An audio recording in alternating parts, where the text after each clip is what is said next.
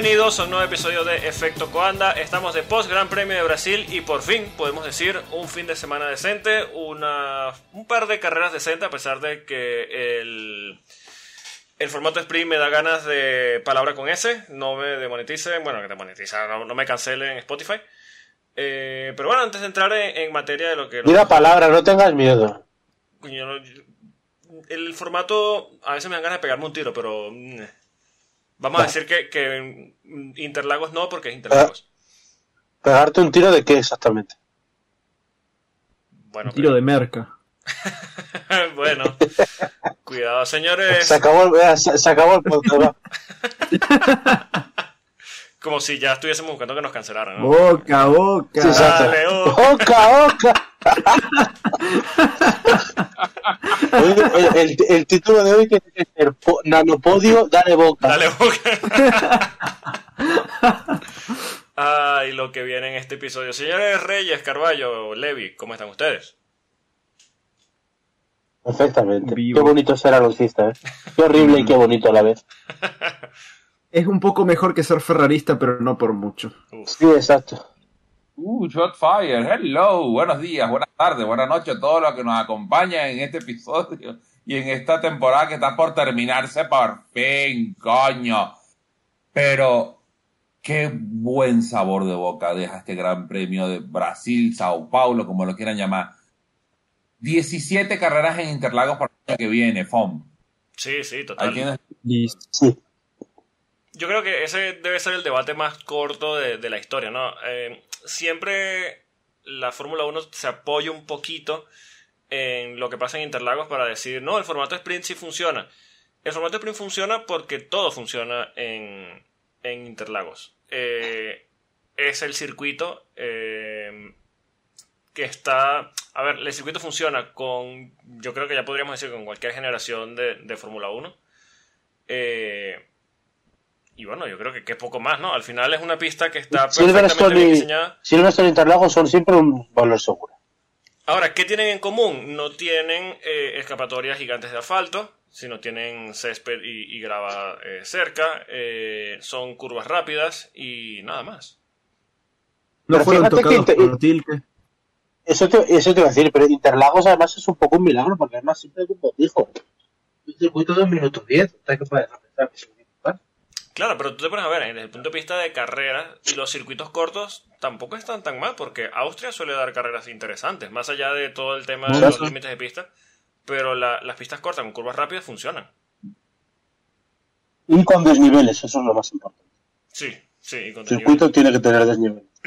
Saquen la Fórmula 1 de las ciudades, la puta que los parió. Oh, Sí. sí. por favor. Va, excepto Baku. Esa está buena. Sí, pero nos viene Las Vegas. Sí. La puta Bueno, ya, madre. ya, ya tendremos tiempo de, de deprimirnos con la, la asquerosidad que nos viene con el Gran Premio de Las Vegas. ¿Pero Señores, ¿Os habéis, ¿Os habéis enterado de que el Gran Premio de Las Vegas? Porque casi no lo han dicho, ¿eh? sí, no, no, no, no lo han dicho. De hecho, no había terminado de cruzar Verstappen la, la línea de meta y ya pusieron la, la puta publicidad de próxima carrera en Las Vegas, como que no lo han dicho, ¿no? De hecho, eh, cuando los pilotos entraban a, a boxes, siempre ellos tienen allí anuncios, anuncios luminosos y tal, con todo el tema de, de- de Rolex suele ser, o algún patrocinante, Heineken, lo que sea. Eh, y lo que decía es Next Race Las Vegas. Era una amenaza. Exacto. ¿Era una amenaza dirigida a quién? ¿A Checo? No, A nosotros, a mí, a mí, era una amenaza dirigida a mí. A mí, a ti y a todos los espectadores. Qué hijos de puta. Pero bueno, señores, victoria de. Max Verstappen. Creo que aquí eh, Rubén quería dar el dato inútil Nadie hubiera esperado eso. Sí. Eh, Max Verstappen eh, ha roto el récord de Alberto Ascari, ha durado 71 temporadas de mayor porcentaje de victorias en una temporada, era del 75%. Max va por el 85% y aunque no gana las dos últimas carreras, eh, terminará el año con un 77,2% de victorias, lo cual quiere decir que estamos ante la mayor dominación de la historia de la Fórmula 1. O sea que ya podemos decir Epa. directamente que el RB19 es el mejor monoplaza de la historia de la Fórmula 1. Por lo menos estadísticamente. Sí, Sí. correcto. Y no estadísticamente también. Y no estadísticamente también. Aunque, aunque si perdiera dos carreras, creo que ya no lo sería. Pero Verstappen sí puede decir que ha hecho la mejor temporada de la historia de un piloto. Sí, sí, completamente. De hecho, eh, hay un dato que leí en, en- en Twitter, eh, ya saben lo, lo fiable que es esa, esa fuente de información, eh, que dicen que si Max Verstappen hubiese dejado de correr en julio, en julio, ¿ok? Todavía sería Así en Hungría, campeonato. ¿no? Sí, todavía sería líder del campeonato. Sí, yo lo he visto también. Sería líder todavía. No sería campeón, pero sería líder. La diferencia. Qué buena temporada. Ya, ya vamos a hacer el rundown, pero Max Verstappen tiene 524 puntos. ¿Ok? Estamos dimensionando, ¿no? 524 puntos. Y Checo Pérez tiene 258. Si nos vamos al campeonato de constructores. ¿Ok? Red Bull Racing. ¿Cuántos tiene? Sí. Se- 782 puntos. Y Sí. exactamente 400 puntos por debajo en segundo lugar, Mercedes. 382.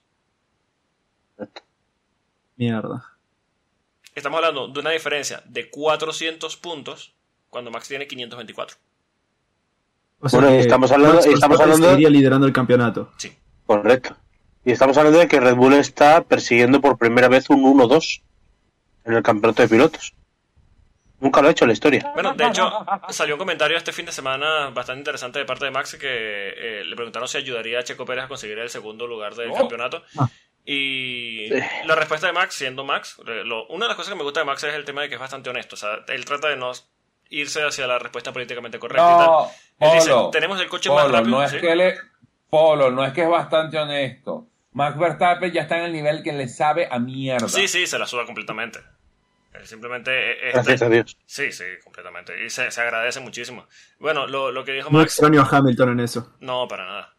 Lo que dice Max es que eh, tenemos el coche más rápido de la parrilla, así que no debería necesitarme ayuda. Sí.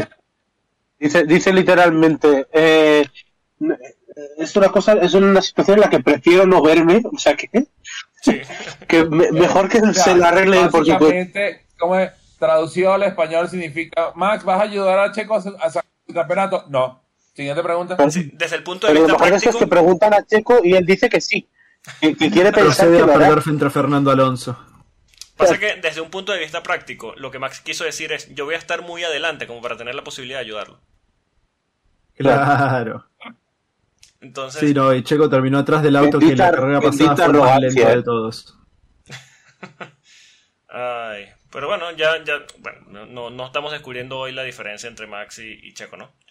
Pero bueno, victoria No. número 17, 17 de Max Verstappen en esta temporada. Eh, igualó al, me suena Alberto Ascari, ¿no? En victorias. Sí, sí, sí. Y está a tiro de eh, alcanzar las victorias de Sebastián Vettel en el global. ¿eh? Hay que recordar, Max Verstappen, 26 años de edad. Os lo dijimos, lo dijimos a principio de año que no era descartable que acabara delante de Vettel, ¿eh? Sí, a final de temporada. Efecto Coandar nunca miente. No, no, no, por favor. Bueno, vamos a hacer el, el Y rundown. siempre apoya a McLaren. Sí, sí, Sí, sí. exacto. Siempre, siempre. Sobre todo, sobre todo tú. incondicional. Victoria de Max Verstappen en el Gran Premio de Brasil. Segundo lugar para Lando Norris. Tercer lugar, Don Fernando Alonso Díaz. Cuarta Ve, cabra. La cabra. Cuarta posición para Checo Pérez. Quinta posición para Lance Stroll. Hay que hablar de Stroll. Sexta posición para Carlos Sainz. Séptima posición para Pierre Gasly. No le importa. Octava posición para Lewis Hamilton. Novena posición para Yuki Tsunoda. Y cierra los puntos Esteban Ocon, que a él le importa tampoco. Fuera de los Ese puntos. realmente a nadie le importa. Sí. Esteban, Esteban Bocón, ¿sabemos si se, le ha, si se le ha movido el coche en carrera o tampoco? Bueno, ya, ya nos contará. Eh, fuera de los puntos, Logan Sargent, lástima. Eh, Nico Hulkenberg, Daniel Ricciardo y Oscar Piastri. Los retirados. George Russell, Valtteri Bottas, Joe Wanyu, Kevin Magnussen, Alexander Albon y... Y, y ya, hasta allí. Eh, ¿No son 19 pilotos? ¡Dilo! ¿No son, no son 19? sí, sí, sí, son 19, son 19. Pero, los, pero son 20, ¿no? No, no, no. son-. El segundo No, no. piloto de Ferrari, ¿dónde está? ¿Cómo se Ah, llama? ah, ah, aquí corrían 19. Sí, corrían 19, corrían... es no, una- una corrían categoría- 20. Lo que pasa es que eh, la, la FIA vio que Ferrari tiene muchos títulos, tiene una ventaja histórica, entonces pues ahora corres con uno. La ventaja Ah. histórica. O sea, le sale el, el viento a la inversa. Creo que se te olvidó el nombre de Charles Mark Hervé. Percival Leclerc. No, pero él no corrió. No pudo, no, no corrió. No corrió. Es que ni Claro, siquiera claro. Claro, claro. No, no completó una vuelta, así que no corrió. Vamos con los resultados de, de la carrera sprint, ¿no? Eh, yo creo que estamos hablando mucho ya. ¿Cu- ¿no? ¿Cuándo fue? Ah, no, es que no hay que ir muy lejos, porque yo me pregunto, ¿cuándo fue el último DNS de, de Ferrari? Charles Leclerc en, en, en Mónaco, por supuesto. Ah, por cierto, eh, ya que estamos en, en este tópico, eh, Charles Leclerc esta temporada ha tenido un DNF, un DNS, una descalificación y un retiro en carrera. Así que, Bueno, el bingo. trébol, pues, te sacó el trébol. bingo, sí, bingo. Vaya línea, tú. Uf. Menos ganar, tú. sí, lo, lo de ganar. bueno. Menos convertir una pole en victoria. le- oh. Esa no se la sabe. pero ¿por qué quieren venir aquí a lastimarme? ¿Qué, qué, qué, qué les hice yo? No, te lastimas tú apoyando a Ferrari, perdona. Y, y hasta los financios, que yo de verdad que no, no, esto no tiene remedio. Exacto. Bueno, la- los resultados de la para que carrera después se pongan para que después se pongan no yo siempre creí en, en Fernando Alonso y foticos con el gorrito de Fernando Alonso y frente al museo sí sí sí nadie te conoce No, no, yo siempre creí fue en McLaren, cuidado. Sí, sí. McLaren, Desde claro. el principio, desde el principio. Exacto. sí. Sí, sí, sí, sí. Los resultados del sprint. Carrera del sábado, victoria para Max Verstappen, por supuesto.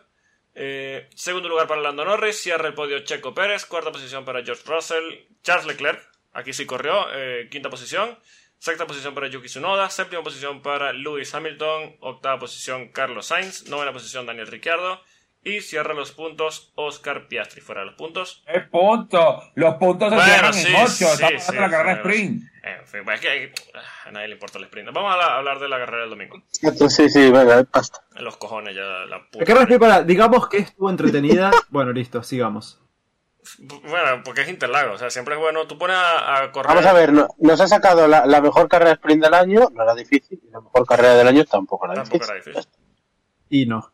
La vara estaba tan baja que. Pasa que van a un circuito de verdad Claro. y pasan Es que cosas. tiene que venir Interlagos Claro. a salvar la papeleta. Es que, de no, hecho, pero chicos, no se olviden que corremos en Las Vegas después. Ahí sí va a ser divertido. Eh, Uf, Casi Uf. se suicidan todos. Bueno. bajen- bájenle el audio, soy consciente. bueno, victoria de Max Verstappen, una carrera que dominó de principio a fin. Eh, yo creo que. Lo, pe- lo peor de todo, lo peor, lo peor de todo es que las ha ganado las dos saliendo bien, ¿eh? Sí, sí, sí. sí. Mm. Antes le costaba largar, ya no. Es que ya, ya, es que ya da igual, es que ya. Mira, de hecho, termina la carrera y se pone a cantar allí con GP, así que. Eh, Ay, sí, Dios. Maldito sea Red Bull el ornitorrinco. están sobradísimos. Al final. Y encima sale Newey diciendo, no, el RB20 corrige los errores de este. Anda a la mierda.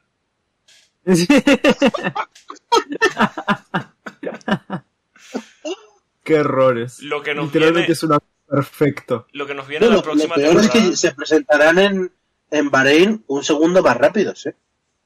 Sí, lo que dijimos es que el único error todavía mantenemos es Sergio Pérez, pero. Pero bueno. Eso, eso ya, ya vamos a llegar, ya vamos a llegar. Bueno, hay, hay un vamos a asterisco hablar de. Checo. Ya, ya vamos a hablar de Checo, ya vamos a hablar de Checo. Pero bueno, yo creo que analizar la carrera de Max, a ver, al, fi- al principio de la carrera eh, tuvo un pequeño duelo allí con guiño guiño con Lando Norris.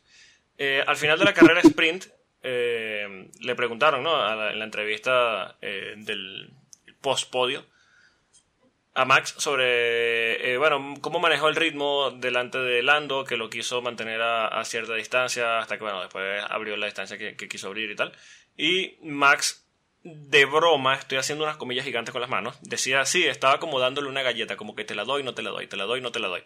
De- lo que castellano conoceríamos como ponerle una zanahoria. Exacto, como Todo- poner una zanahoria. creo que todos estamos de acuerdo de que esta temporada de Fórmula 1 básicamente es el Red Bull este, Comedy Show, ¿verdad? Sí, sí, sí, completamente, Sí. completamente. Hombre, sí, yo a, a la antepenúltima carrera nos hemos dado cuenta, ¿eh? Exacto.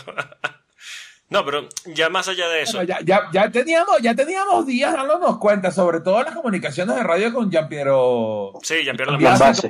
Sí. Coño. Sí, eso es, es un matrimonio. Pasa que tú los escuchas y dices se odian, pero nada, que va. No pueden ser tan exitosos y, y odiarse, así que. Pero bueno, en, en este duelo entre Max y, y Lando, eh, siempre se decía, bueno, después de la, de la, de la carrera le, le decían a Max, no, que ese duelo que tuviste allí, y Max dice, sí, bueno, fue un duelo interesante, pero Lando se dio cuenta que luchando conmigo iba a quemar sus ruedas, así que decidió quedarse atrás y yo manejaré el ritmo. Básicamente lo mismo de la carrera sprint, eh, mantuve a Lando donde yo quise, si él quería pelear iba a destruir su- sus ruedas y al final iba a quedar a- adelante. Eh, así que nada, sigue siendo, Sí, tan dominador, sí, sigue siendo tan dominador como en el resto de la temporada y, y nada más, ¿no? Sí, en un momento tipo creíamos que lo estaba alcanzando, pero después tipo Verstappen dijo, bueno, ya está. Sí, y, y- y aceleró y le sacó un segundo por vuelta. Sí. Y fue... Hubo una vuelta en que Lando se acercó 400 milésimas solo en esa vuelta al Red Bull y Max decidió en las siguientes dos vueltas sacarle dos segundos, así que yo creo que allí quedó bastante claro la diferencia eh, entre uno y otro y bueno, al final que, que Max es una simbiosis perfecta con ese Red Bull porque le saca un, un rendimiento que lógicamente Checo no la puede sacar a pesar de que bueno, hizo una carrera bastante decente, pues ya vamos a llegar a Checo. Pero bueno, yo creo que, que poco más, ¿no? Intocable como ha sido el resto de la temporada, 17 victorias es más que. que o sea, no, no hay más nada que decir. ¿no? Lo- Los puntos hablan por, por lo que podemos decir. O sea, lo único que hay que, hay que eh, rendirse a, al- a lo bien que lo está haciendo. Sí. ya está. Simplemente eso, o sea, no te queda otra. Yo creo Y aparte, este fin de semana también hemos aprendido que, bueno, algún, o sea, ya se sabe, pero bueno, hay que recordarlo alguna vez, que tampoco hace falta ver pelea por la victoria en la Fórmula 1 para ver carrerones. Sí, sí, claramente. Sí, O sea sobre todo eso. tampoco- En, en el stream hoy me decían que Singapur había sido muy buena carrera porque hubo pelea por la victoria. Yo estaba explicándoles cómo que haya pelea por la victoria no significa que haya sido una buena carrera. Claro, claro. Exacto. A ver, por supuesto que te da emoción si hay una, una pelea por la, por la victoria, pero. Sí. em, Pero que la propia Fórmula 1 te permite disfrutar, aunque no haya. eh, aunque el- sea una cosa tan dominante, ¿no? Como las que está haciendo Verstappen, y es un poco lo que hemos visto aquí. lo que sí me gustaría. Hoy disfrutamos un poquito viendo sufrir a Mercedes, ¿no? Sí, sí, Sí. Ya, ya vamos a llegar a, a Mercedes. Yo, a mí lo que me gustaría un poquito, eh, ya antes de pasar a, a Lando, es que quizá nos estamos acostumbrando a las victorias de Max y sí, a ver, está siendo muy dominante, está siendo aplastante, pero, mm, a ver, la Fórmula 1 tiene eh, ya 78 años de historia, ¿no? No, 50, 72. No, 50, nació en 50. ¿No son el Por eso, 50? 73, 73. 73 Claro, claro. años. Eso, 73 años, sí. Eh, 73 años y no existe un piloto más dominante, no existe un equipo más dominante que lo que está haciendo Max Verstappen esta temporada. Eh, que sí, tiene un coche muy dominador, que sí, está todo el equipo volcado con él, lógicamente. Pero estamos hablando de cientos, y bueno, de, cientos y cientos y cientos y cientos de carreras. Mira, decenas y, bueno, cientos de pilotos también que han pasado por la categoría y ninguno ha alcanzado este nivel de, de perfección en cuanto a una temporada de dominio y tal, porque incluso siempre se habla de esta época dorada de Ferrari, del dominio de, de Michael Schumacher y toda esta época entre el 2000 y, y- y 2004 con, con Ferrari de dominio, pero esa excelencia histórica, esa era dorada que se habla de, de- dominio en esa época, no llega a esto que está haciendo Max Verstappen. Entonces, Correcto. nos estamos acostumbrando a verlo ganar y sí, mira, también pasó en la época de Lewis Hamilton que está dominando, que, ah, que siempre gana el mismo y tal, pero yo creo que hay que poner eh, en su justa medida y reconocer lo que está haciendo Max Verstappen ya no solo esta temporada, sino en la historia de la Fórmula 1. Eh, y ya no solo Max Verstappen, sino Red Bull, porque es que ha alcanzado la excelencia en cada aspecto de, de, esta, de este deporte. Así que, bueno, yo sé que quizá eh, desde el punto de vista de- del fanatismo, de, de uno como seguidor de, de la categoría, quizá aburra un poco de que, bueno, siempre gane el mismo, pero aprendan... ¿Puedo abrir un debate? Sí, sí, sí. Y claro. ¿Es Red Bull el mejor equipo de la historia de la Fórmula 1? Uy. Porque estamos Depende. hablando de un equipo, un equipo que nace en 2005. Sí, pero estamos hablando de un equipo que siempre tuvo a Adrian Newey, que es un, sabemos que es un cheat code tener a Adrian Newey. Claro, pero Williams Sí, también, pero- Williams Sí, y pero- McLaren también lo Pero tuvieron. Williams también lo tuvo, eh, McLaren también lo tuvo. Eh, Claro. el- se ha pasado por todos los equipos realmente, menos Ferrari, eh, en épocas grandes y, y- y lo que ha hecho aquí, o sea, ha hecho el mejor coche de la historia y tiene al mejor piloto, a- a- al candidato más claro, mejor piloto de la historia.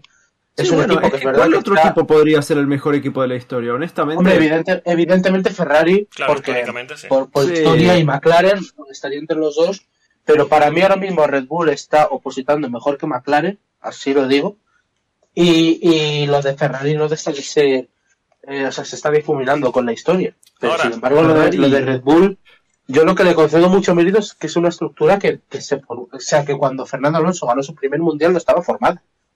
Sí. Claro. Sí, bueno, Ferrari pues, es una cosa que fue. El, e- yo creo que Ferrari fue el equipo más grande, pero ahora ya. Claro, Sí, claro, pero ahora que- ya no. Yo creo que la comparación ya no. directa. Yo creo que sí. Yo creo que la comparación directa entre cuál podría ser el mejor equipo de la historia ahora mismo, si vamos a meter en el debate a Red Bull, tiene que ser entre Red Bull, esta época de Red Bull, o bueno, Red Bull en general en realidad, y Mercedes, esta época dorada de Mercedes. Porque si nos, Bueno, vamos, a, verdad. si nos vamos a todo el tema histórico, hay que meter a Williams también en el debate, y yo creo que un poquito, o sea, desencaja ahorita un poquito en ese tipo de comparaciones, eh, vístolo en, en el hoy en día. Entonces, ¿es este Red Bull mejor equipo en general que el Mercedes? Yo creo que ese debería ser, que el Mercedes dominante me refiero, del principio de la era híbrida. Eh, mira, yo Para mí- honestamente diría que en cuanto a equipo en general sí, pero podrían ser mejores. Sé que siempre volvemos al tema, pero si, si tuviera un segundo Sí, piloto que sí. estuviera más cerca de la altura de Max Verstappen. O sea, yo lo veo, quizá el debate se va un poquito y de nuevo allí también, porque al final la, la cadena rompe en el eslabón más débil. Pero Mercedes parecía más formidable con el dúo Hamilton-Bottas que Red Bull con Max Checo. Sí, es lo que digo. Porque incluso en un fin de semana de regular a malo, eh, tú a Mercedes podías decir, mm, quizá le podemos, lo- lo- los podemos alcanzar, pero lo hablaban como conjunto. Porque tú puedes decir, eh, Red Bull tiene un fin de semana malo, mira, se puede ver al alcance, pero dicen, no, no, porque Checo está 10 posiciones atrás. Quizá le podemos llegar a Max. Pero en ese momento es que incluso Bottas era formidable en pista. Ah, Primero había que alcanzar a Bottas y después recién podrías alcanzar a Hamilton. Exacto. Entonces, si hablamos como conjunto, yo creo que es Checo el que está inclinando esa balanza hoy a favor de Mercedes. Pero... mm, mm, Pero yo lo veo cuidado. justo al revés, ¿eh? O sea, o sea que, que un equipo sin tener segundo piloto, básicamente, si nos reducimos a eso, que tenga eh, todas las victorias de una temporada de más de 20 carreras menos una, y que tenga a un piloto como el líder del Mundial de Constructores, eso es muy fuerte, ¿eh? Claro, pero tú estás hablando allí de equipo o de piloto, porque yo te puedo decir, el mejor equipo de la historia hoy en día es Max Verstappen entonces. Claro, pero quiero decir, eh, o sea, al final la, la grandeza en la Fórmula 1, o sea, a ver, es un poco una mezcla. Eh, o sea, por ejemplo, eh, si tú veías a Massa en 2012, te dabas cuenta del nivel al que estaba Fernando Alonso, ¿vale? Sí, Y al nivel al que estaba Ferrari también sí. que era que no era donde est- estaba Fernando. Aquí, sin embargo, eh, todo el mundo ve claramente que Red Bull tiene un cochazo. Eso no, eso no es duda. Eso no, no- no entra en la, en la ecuación. Sí. Hay alguno que lo piensa, cosa también, también me sorprende, que dice, bueno, es que viene donde está Checo, es que Red Bull no es tan dominante. Bueno, No, no es el caso. Eh, pero sin embargo, o sea, ver dónde lo lleva Verstappen y ver lo que ha hecho el equipo y sobre todo ver que el equipo como tal, o sea, la propia Red Bull, busca eso, que busca la dominación absoluta, lo que hemos dicho otras veces, que Mercedes pues a lo mejor tenía más resquicios, ¿no? Es que esta gente viene a ganar 10 años, 20 carreras al año. sí. Vienen a eso. Y es lo que están consiguiendo. O sea, porque hacer esto un año, bueno, es muy complicado, pero es que llevan dos, ¿eh? Llevan dos años de dominación absoluta. Yo, yo lo veo, no sé, que, que me parece que entra, entra en el debate. Es verdad que pues, ese, ese- esa primera parte de la ley donde Mercedes arrasó, eh, a lo mejor resta en ese debate del mejor equipo de la historia, pero que estamos hablando de un equipo que en 20 años tiene siete mundiales de pilotos. Sí, sí, claro, claro. Por eso. eh, Bueno, me- 20 años menos. Sí, a, a ver. Por eso, eh, el debate vale, es bastante válido. Mm, bueno, de- ya, ya Yo no, te- yo, no tengo, yo no tengo una respuesta clara, ¿eh? Sí, sí, sí, yo Porque, porque, es verdad que estas, eh, o sea, entran en juego distintas épocas. eh, ahora también es fácil de, de- dejarse llevar, ¿no? Por Red Bull y tal. Claro, también es cierto. pero que, ta- también- que es muy fuerte lo que están haciendo. Sí, también es cierto que Max está tan descolgado ahora mismo porque Checo no le quitaba puntos. Quizá, o no le está quitando puntos, quizá si Bottas no le quitara tantos puntos a, a Hamilton, consiguiendo buenos resultados, por supuesto, eh, Hamilton se hubiese descolgado de una manera similar. Quizá. Mm. Eso, eso es verdad, puede ser. Eh, pero. Yo, yo, yo también, claro, aquí juegas con el What If, ¿no? Sí, sí. Pero yo tengo la teoría de que si tú ahora mismo le pones a, a, a yo qué sé, a Fernando Alonso de compañero, Verstappen llevaría 15 victorias. Es posible, sí. Sí, eso es verdad. Bottas también ganaba tipo tres carreras al año, tampoco era mucho. Sí. Eh, Claro, pero, pero de. O sea, segundo, si, si le pones a Botas, si le pones a Botas, para mí también ganaría 20.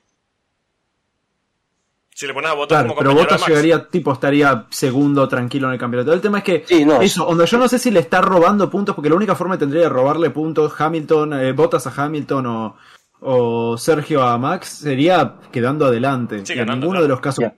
seguido.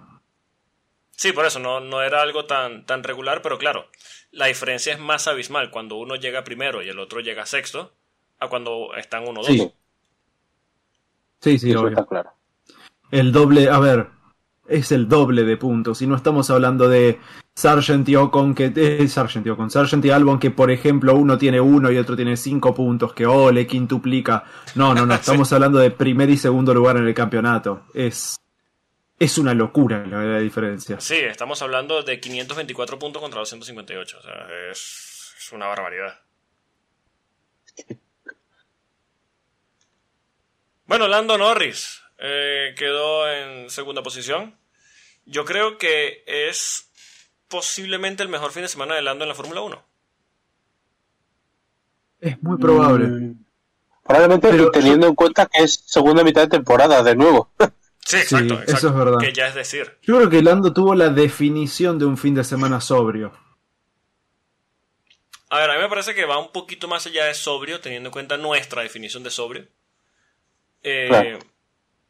Tuvo ritmo en la, en la sprint para hacer la, la pole position. eh, en la carrera Bueno, es verdad, tuvo la pole. Sí, en la carrera normal, eh, de no ser por la, por la lluvia, todo este cambio de, de, de clima durante la sesión de clasificación, eh, él lo dijo abiertamente que tenían ritmo para, para hacer P1 y, y bueno, salvo por esto lo, lo hubiese conseguido porque se vio que consiguió después la, la clasificación en, en la sprint. Eh, tuvo una largada, yo creo que legendaria, antológica. Eh, largó sexto y en la, buena, sí. en la primera curva estaba de segundo. Eh, y bueno, a partir de allí se quiso atrever a, a atacar a Max conociendo las ventajas y después de allí eh, hubo un tramo en el segundo stint de la carrera en el que Lando y Max estaban rodando eh, a la misma, en el mismo ritmo, medio segundo más rápido que cualquiera en el resto del pelotón. Mm. Mm, Sí, era.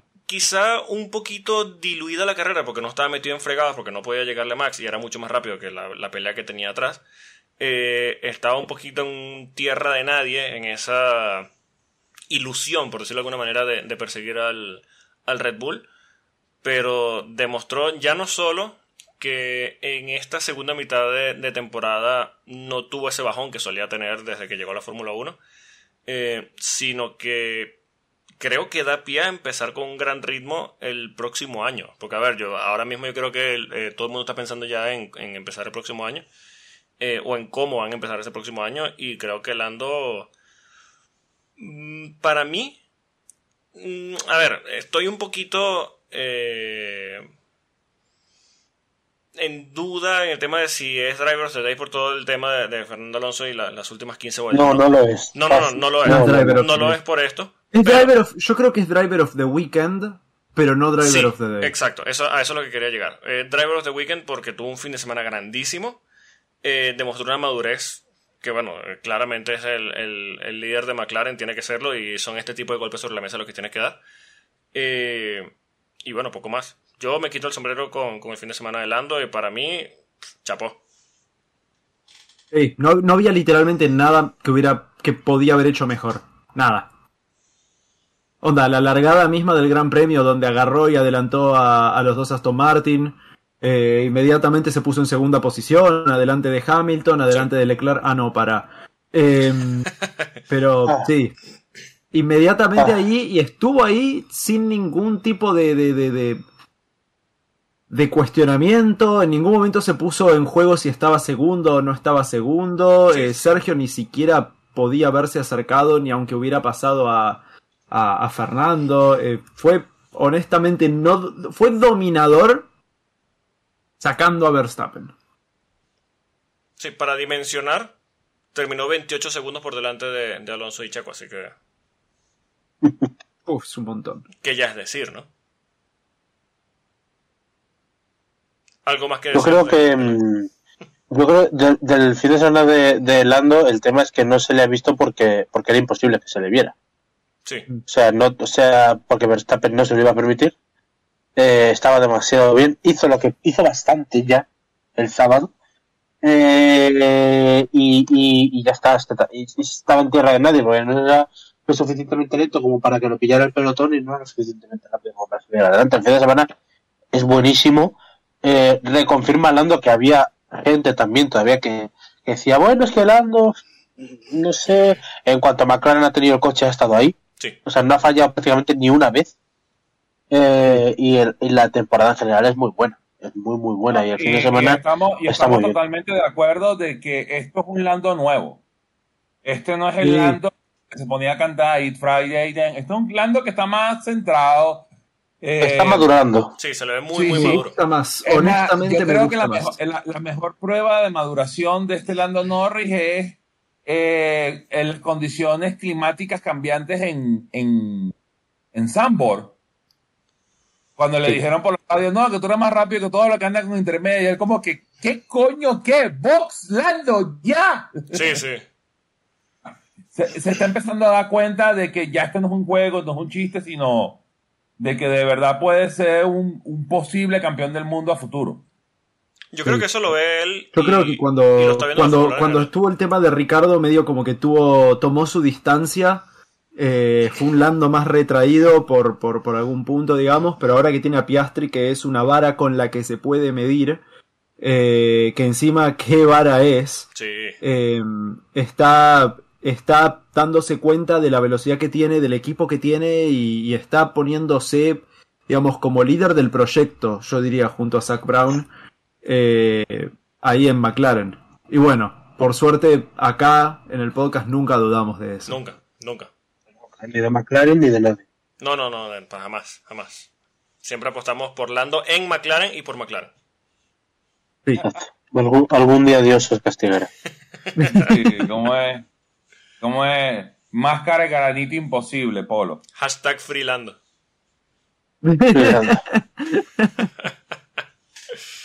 Bueno, hablamos del, hablamos del Fernando. ¿Qué pasó, ¿Qué pasó con Fernando? Yo ¿Pasó abro, mira, yo, yo abro la puerta. Yo solo digo Don Fernando Alonso Díaz y tómelo quien Es quiera. el mejor piloto de la historia. No, no, no, vamos a empezar por el principio. Esto fue el show de Fernando Alonso. Sin Buena duda, carrera, la puta madre. Qué bueno es. Yo creo que nosotros Bueno es. no debatimos en el último episodio si habíamos visto el último eh, podio de Fernando Alonso. Y puede ser hoy el último. O no. ¿O No. Puede ser la última victoria Hombre, de Max. yo creo. Yo creo que aquí hay, hay que decir varias cosas. La primera, antes de Fernando, no sé si estaréis de acuerdo, pero yo creo que es lo primero que habría que loar. Es la reacción de Aston Martin. Sí, ¿La sí, qué? ¿La reacción de quién? de Aston Martin. La reacción de Aston Martin. Porque, Ah, sí. eh, a ver, es- est- están, yo tengo la sensación de que ellos no saben dónde están exactamente, pero lo que confirma un poco este fin de semana es que al menos las mejoras son mejoras. A mí me da la No sensación, aquí, aquí voy a, Sí. a- a- antes de que sigas, a mí me da la sensación de que sí que saben dónde están, que saben cuáles mejoras no funcionaron y cómo hacer funcionar las que sí funcionaron. ¿Por qué? Ellos llegan a Brasil con un suelo nuevo para los dos monoplazas, que es una mezcla del suelo con el que ellos empezaron la temporada y de la evolución que no funcionó. Y terminaron. Pero, cuando, me, cuando me refiero a que no saben dónde están, o sea, saben más o menos lo que funciona y lo que no funciona, pero eso con eso, tal y como está la Fórmula 1 ahora mismo, no saben en qué posición de la parrilla están. Bueno, yo creo que eso Porque en Brasil han estado tercero y cuarto, Sí. pero eso nadie les asegura que en Las Vegas van a estar en la misma posición. Claro, claro. Sí, el tema es. En O sea, eso es a lo que me refiero. en Brasil fueron el tercer coche, claro, diría yo. Sí, sí, Sí, sí. sí, fácilmente. Pero Sí, es, pero el, yo- yo es el tercero de la que- parrilla. que- yo, yo lo que creo que en el caso de Aston Martin, a diferencia del caso de eh, McLaren, de que estas son unas evoluciones que trajo Aston Martin, pero son demasiado selectivas. Tiene que ser un circuito muy específico donde funcionan. Bueno, no, no. Y eso puede ser. Pero no sabemos. El tema es ese, que no sabemos, porque quizás llegan a, a Las Vegas y confirman que son el tercer equipo. Pero el tema está en que ellos empezaron la temporada siendo el segundo equipo, llegaron a ser el octavo Claro. hace un par de carreras y ahora son el tercero. Que hace un par de carreras, Pero ¿eh? que no el. Bueno, la, la simulación de, de Austin les daba noveno, exactamente. Sí, Exacto. solo de la de atrás de Haas. Exacto. O sea que. Hace, y hace menos de un mes. Hace menos de un mes. Hace exacto. menos de un mes, hace menos de una semana, hace menos de dos semanas. Claro, y tú puedes decir, Fueron- al principio de temporada es cierto que quien tiraba de la carreta era Fernando porque Stroll le, le costaba, pero es que Stroll tuvo también un grandísimo fin de semana aquí en Brasil. Sí, todo el fin de semana. Va, para, primero Fernando, después Stroll. ¿o Sí, cómo- sí, sí, cómo sí, ya, ya vamos a hablar de, de Stroll que tuvo un grandísimo fin de semana, pero bueno, es lo que yo digo, yo quiero abrir las puertas y bueno, quien quiera tomar el testigo, hable, Fernando Alonso. Yo solo, yo solo, yo solo quería decir lo de Aston Martin. Ahora hablando de Fernando, la carrera es de, puri- de puro talento. Cuando Fernando está así, es el mejor. O sea, cuando Fernando está como hoy, no hay quien lo pare, porque ya el podio no se explica por talento, sino por inteligencia. Sí, Y inteligencia no lo gana ni Max, ni Max Verstappen. Un podio- o sea, otro piloto no hace ese podio. No lo hace. Ya Bueno. está, es lo que, todo lo que quería decir. estamos hablando de un tipo que en plena carrera, quizá luchando posición, está pendiente de las pantallas para saber qué está pasando en el resto de, de- de la pista, para saber qué cuál es la mejor decisión en cuanto a estrategia, posición, eh, dónde está este piloto, dónde está el otro, el adelantamiento que hace uno, que hace el otro, para tenerlo en cuenta para cómo él prepara el resto de la carrera. Para él quiere tener una, una visión global de lo que es eh, el circuito, lo que está pasando en el circuito, lo que está pasando en la carrera, para él tomar sus decisiones en base a eso. Eh, aquí, bueno, no tenemos un team radio que indique que esté pendiente de su carrera, pero manejó con la inteligencia que nos tiene acostumbrados. Eh, y bueno, yo, si quieren, si quieren hablamos directamente de, la defensa de las últimas 15 vueltas del Gran Premio eh, en el que Checo le dio eh, casa a, a Fernando. Yo creo que quizá muchas veces se suele soltar la palabra masterclass con mucha ligereza, pero si se estaba usando como ejemplo de conducción defensiva Checo Pérez Abu Dhabi 2021, eh, yo creo que ya... Ha hecho la segunda parte de Imola, Fernando. Sí, yo creo que eso ya queda como una muy buena defensa, porque sí, lo fue.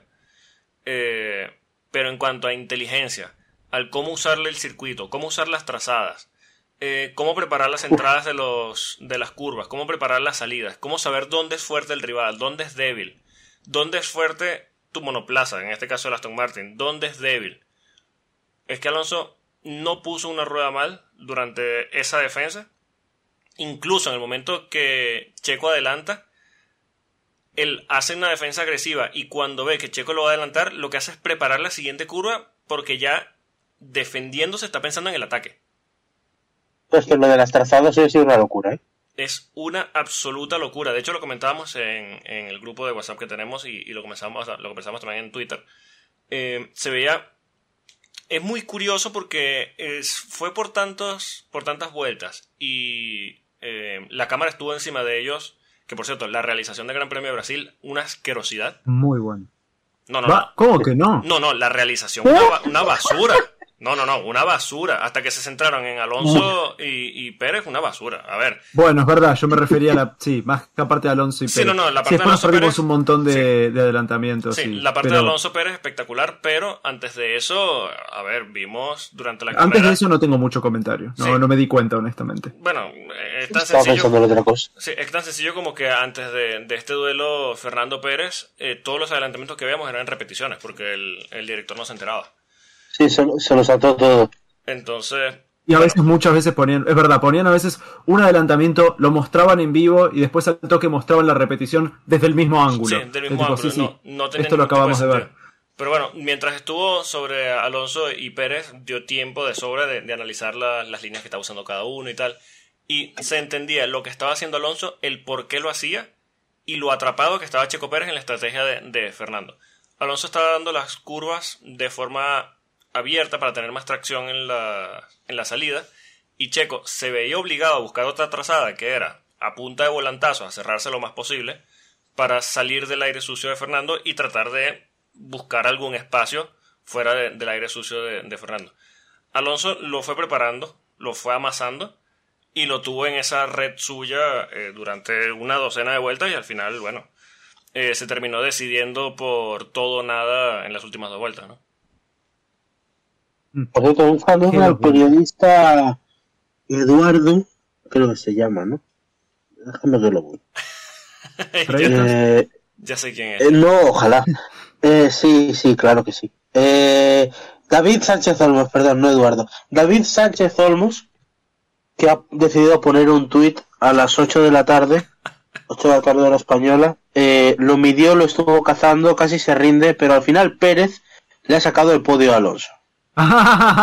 sí. David, de mi parte, jódete.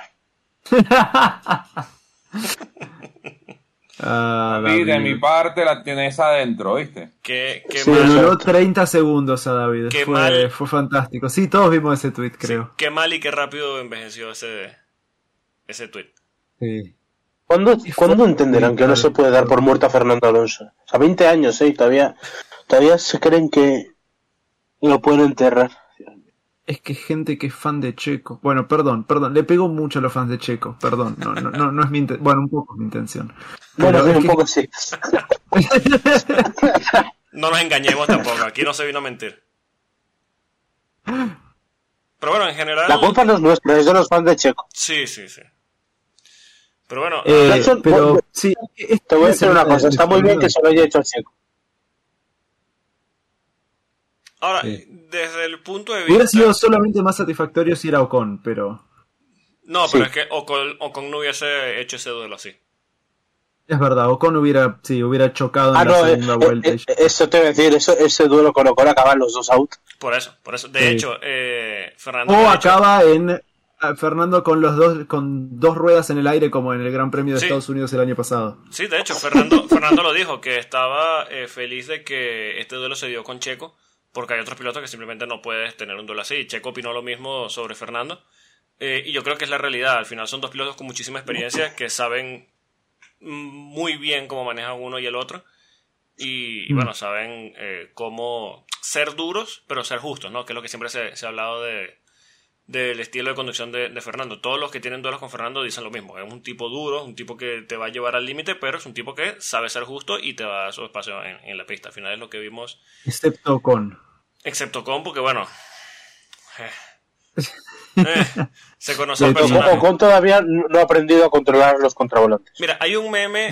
Sí, hay, hay un Hasta el día de hoy sostiene que, que tipo que no fue su culpa. Onda, no lo admite. No, no, no. yo- hay un meme Bueno, es que estamos hablando de un tipo que se cree que por el año pasado es mejor que Fernando Alonso. sí, sí, sí, claro, verdad. seguro.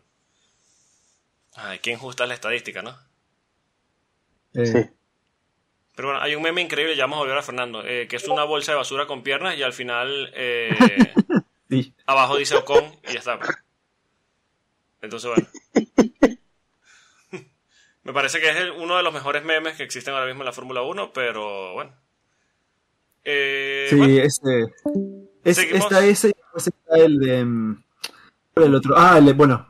ya no, ya no es más vigente, pero el de Peter Griffin era fantástico. Sí, sí, era increíble, pero bueno, ya su fufufu no, no, no está en este mundo. Sí, que en paz que en paz descanse. O no, Que paz descanse. o no, que no descanse en paz, o no. Bueno, hoy no estará descansando en paz. No, no, no. Ah, hoy- No, hoy. Bueno, Al final, ¿qué pasó con su Fufufu? Simplemente lo echaron del equipo y ahora está tipo. Estará pidiendo en Rumanía. mm, nice. por lo que se vio en Netflix, estará paseando a su perro y recogiendo mierda y... Estará En, haciendo en- doblajes en, en- en rumano reali- en de realidad está, está gestionando su, su colección de coches. Puede ser. Claro. Pero bueno, chicos, fue- fantástica, por cierto, colección de coches. Bueno, que lo lo de Fernando, digo una cosa, ojalá no haya sido el último. No solo pido eso. pasa que, a ver, e- es muy fácil subirse al carro ahora mismo y, y con todo este hype y todo, pero con lo visto no te da la sensación como que quizá haya otro incluso esta temporada. O pudiera haber. Ah, es que ya tuvimos tantas alzas y bajas tan Pasa que potentes también- que también, no me sorprendería si no pasa más nada. También hay que tener claro que no hay más circuitos eh, ni parecidos a Interlagos en el resto de la temporada, así que... Por eso. Quedan dos. Pero yo, Y pero yo ya me pongo. Y Abu Dhabi. Y Abu Dhabi, claro. Yo, yo me pongo ya en, en modo año que viene. O sea, nadie Sí. nos asegura que Aston Martin vuelva a ser tercer coche o segundo o lo que sea. O sea, por eso te digo que, hay que disfrutarlo. O sea, es la filosofía de siempre. Vamos a saborear lo de hoy porque uno nunca sabe por dónde le va a llover mañana. Claro, hay que... eh, por eso digo que es muy fácil subirse al carro hoy, ¿no? Eh, pero bueno, vamos a darle un poquito de, de, de, de hype más a esto, ¿no? No, no que haga falta, pero eh, decían antes de este Gran Premio que Alonso no estaba contento con Aston Martin eh, y que estaba buscando la salida. Eh, empieza este fin de semana, Alonso dice habrá consecuencias. Bueno, Albert Fábrega. A ver, eh, si, no sé si quieran entrar en este tema de, de hablar de, de la, la fábrica, el rumor y todo esto. Eh, yo, creo que no hay mucho que hablar, pero si quieren. Sí, bueno, eh, rápido. Después del, del Gran Premio pasado, Albert Fábrega puso un tweet. por supuesto, claramente se nota que ahora están pagando por tuitear. eh, y hace un tweet para llamar la atención. Dice, eh, no me puedo creer lo que acabo de escuchar en el rumor, o no me quiero creer lo que acabo de escuchar como rumor del paddock ahora mismo. No. Simplemente puso eso. Eh, hay algunos medios de comunicación que entienden o, bueno, entienden lo que quieren o tratan de llevar la narrativa hacia pajas mentales que ellos inventan, por a falta de una palabra mejor. Entonces, eh, este tweet lo agarraron para empezar a decir que eh, Fernando Alonso se podría retirar, que Checo Pérez... eh, no, primero que Fernando Alonso se podría retirar. Segundo, que Fernando Alonso estaba en contacto con Red Bull para tomar el lugar de Checo Pérez en un cambio que harían. Checo Pérez iría a Aston Martin y Fernando Alonso a Red Bull. De allí empezaron a decir que eh, como se va a hacer este cambio, muy entre comillas, entre los equipos, que es que Fernando Alonso había visto el proyecto el próximo año, no estaba contento. Eh, y bueno, eso en principio, aunque no tenía ni pies ni cabeza, ni mucho menos el tweet insinuó nada de eso, eh, por supuesto llegó al equipo y estaba creando malestar y, bueno, a pesar de que internamente sabían que no existía nada similar a, eso, en el supuesto rumor que, publicó Albert Fábrega, eh, se rodó tanto la bola y eso rió tanto en los medios que al final Fernando Alonso llegó bastante molesto a Brasil y dijo que habría consecuencias. Eh, Sí, porque aparte después eh, Helmut Marcos salió a decir que Fernando no, que nunca iban a ponerlo a él porque si él está lento en su equipo, que no es, problema de Red Bull, es como que también le, le salió mal a... Bueno, además- bueno, Helmut Marcos literalmente dijo que, que no le sorprendería que lo hubiera instigado el propio Fernando Alonso, que no es la primera vez Sí, que verdad. utilizaba a, la- a su- a sus medios nacionales. Eh, en fin, yo Sí. como, como parte, bueno, parte implicada, pre- prensa española, te diré que en defensa de Albert Fábrega, él no dice en ningún momento nada de Fernando Alonso, sí, sí, sí, sí. Sí, es que nada de hecho, Fernando Alonso, sí, por, Es que por- la prensa que lo es- que hizo fue... Sí, que nada, nada, pero por- no, pero ni siquiera, pero cuidado, ni siquiera fue la prensa. A ver, hay No, fueron es- algunos medios chiquitos Pero que se agarraron tampoco, de los tweets del Tampoco, de tampoco. nanosexo Tampoco. Eh, hay aquí, lo que tenemos es sobre todo, que es yo creo que por donde iba Fernando, contra este tipo de cuentas que generan mucho ruido, que ni siquiera son medios de comunicación, que se hacen pasar por medios, pero Sí, no lo son y que conocemos todos, Sí, tipo por ejemplo Fórmula Directa, eh, etcétera, o, o- o que- o hay muchas anglosajonas también, eh, inglesas y tal, que se creen que son medios de comunicación y no lo son. Y estas, este tipo de cuentas van eh, prodigando rumores continuamente, van sacando, sacando, sacando, y el otro día, por ejemplo, incluso medios, es- estos sí que son medios, por ejemplo, los de Fórmula 1, eh, que son italianos, eh, dijeron que el Gran Premio de Abu Dhabi estaba en riesgo de cancelarse Sí. ese tipo de cuentas empezaron a darle bombo, bombo, bombo y a la hora la Fórmula 1 tuvo que sacar un comunicado diciendo no, no hay ningún tipo de riesgo de cancelar el Gran Premio de Abu Dhabi. O sea que al final es que son muy peligrosas estas cuentas que funcionan como altavoz. O sea, yo creo que el principal problema es ese. Luego hay medios, determinados medios que no hace falta que yo nombre, pero que existen, Sí. eh, que no son pequeños, que son grandes, que se alimentan de esto, pero no por, por afán. O sea, ellos saben que lo que están vendiendo es mentira. Lo saben de sobra. Sí. Pero les interesa eh, alimentarse de la ilusión de la gente que no tiene por qué saber que es mentira. O sea, hay muchísimo aficionado Claro. que no tiene por qué saber ni diferenciar que ese rumor, supuesto rumor, que es mentira. Que luego a mí, por cierto, me contaron el rumor el martes, no tiene nada que ver con el. Nada, pero, pero ni remotamente Sí. no tiene nada que ver. Entonces, yo, yo sí que creo, por ejemplo, que las palabras de Alonso no van directamente contra Alberto Fábrega por, por, por una parte del comentario que dijo que vino a decir, bueno, vosotros sois periodistas, estáis aquí y tal. O sea, Alberto Fábrega, por ejemplo, no es periodista, pero nadie le puede decir que no está al filo, al filo de la noticia, Sí. porque se lleva en los circuitos desde, años Sí, sí. eh, y sabe perfectamente de lo que habla. Ingeniero Pero yo creo de que... HRT, además. que ya es decir. Exacto. Claro, claro. Pero que yo creo que sobre todo es este tipo de cuentas que hacen mucho daño y determinados medios que no tienen por qué ser pequeños, que son grandes, que se alimentan de, de la ilusión de la gente y que venden lo que no es, porque ellos saben además que es mentira. Pasa que, mira. Aparte, eh, estamos hablando de, de un tema con Checo, y ya acabo, sí, que eh, si quisieran echarle ya lo habrían echado. sí, sí, claramente. Y Ah, si sí, quisieran sí. echarle para las últimas carreras, lo sabríamos ya. Porque es Red Bull, porque no se anda con chiquitas en esto. Cuando, a ver, ayer se lo comentaba a otro amigo periodista de otro medio, decía, a ver, cuando Gasly se iba a ir, todos sabíamos que lo iban a echar. Todos lo sabíamos, ¿eh? Sí, sí. Cuando fue Albon también, sabíamos que se lo iban a cargar. Es que hasta en la época Y de, ahora, de Kvyat, jo- hasta en la claro, época de y Horner ¿sabes? no ha podido decir más claro que, oye, que no, que lo vamos a mantener al año que viene. Sí, pasa que, a ver, ha habido ocasiones en las que Horner y quizá el mismo Helmut Marko dicen, eh, vamos a mantener un piloto y dos carreras después salen de él. Pero eh, hay muchas veces que, aunque te digan, mira, sí lo vamos a mantener, tú en el fondo tienes esa sensación de, mm, esto es más para la galería que otra cosa y tal. Pero con Checo no da esa sensación. Ahora, yo lo que quería era... ¿Cu- cu- ¿Cuántas veces lo han repetido, por ejemplo? Sí, sí, exacto. Llevan la segunda temporada entera diciendo que no lo van a hacer. Salen tres o cuatro noticias por gran premio eh, de ellos diciendo, no, vamos a salir de Checo. Exacto. Yo quería eh, aquí romper un- una vara un poquito en favor de, de Albert Fábrega. Primero por eh, el tweet que simplemente habla del rumor. A ver, este tweet él lo lanza claramente por llamar la atención. Hay que partir de allí. Sí. ¿Ok?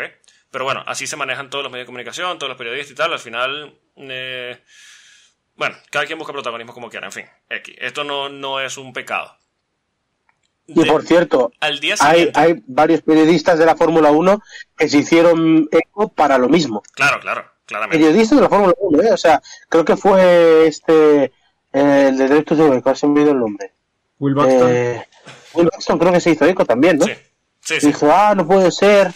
Sí, pero lo, lo curioso del caso es que al día siguiente, porque a ver, este tweet lo, lo- lo comentamos mientras grabamos el episodio pasado, eh, lo hace Albert Fábrega a las 2 y 20 de la mañana, hora de España. Eh, por supuesto, se genera una bola porque, a ver, hay muchas cosas en el aire que quizá uno quisiera saber de la Fórmula 1 y uno ve un pequeño guiño, eh, aparte te deja con mucha especulación y tal, bueno, en fin, lo que, lo que nos encanta a todos, los what if. Pero al día siguiente, viendo todo lo que se... Sí, what if. Viendo todo lo que se había generado, viendo todo lo que se había generado a raíz de este tweet, al día siguiente Albert Fábrica pone, el rumor que escuché en el paddock no tiene nada que ver con Fernando Alonso, no tiene nada que ver con ningún piloto. Y lo que he dicho Exacto. es que si el rumor eh, es verdad, es algo que no me gustaría que pasara. Y ya me gustaría está. que pasara y cada uno que interprete. Exacto, y ya está, Claro. ya lo aclaró. Entonces, después llegamos a Brasil, le preguntan a Fernando, por supuesto, por este rumor y toda la bola que, la que se había creado, que si el, el cambio con Red Bull, que si es Helmut Marco diciendo que, que el mismo había, que Fernando había filtrado la noticia y tal. Claro, Fernando, por supuesto, viene cabreado porque una cosa que, le toca la moral es que, que intenten hablar por él, porque ya él sabe mandar mensajes a través de los medios de comunicación. Eh, él dice, bueno, habrá consecuencias. ¿Qué pasa después de que él dice habrá consecuencias? Sale este mismo día por la tarde un tuit de Albert Fábrica diciendo, eh, pido perdón por el tuit que puse eh, y a las personas afectadas también pido perdón, no fue mi intención y tal.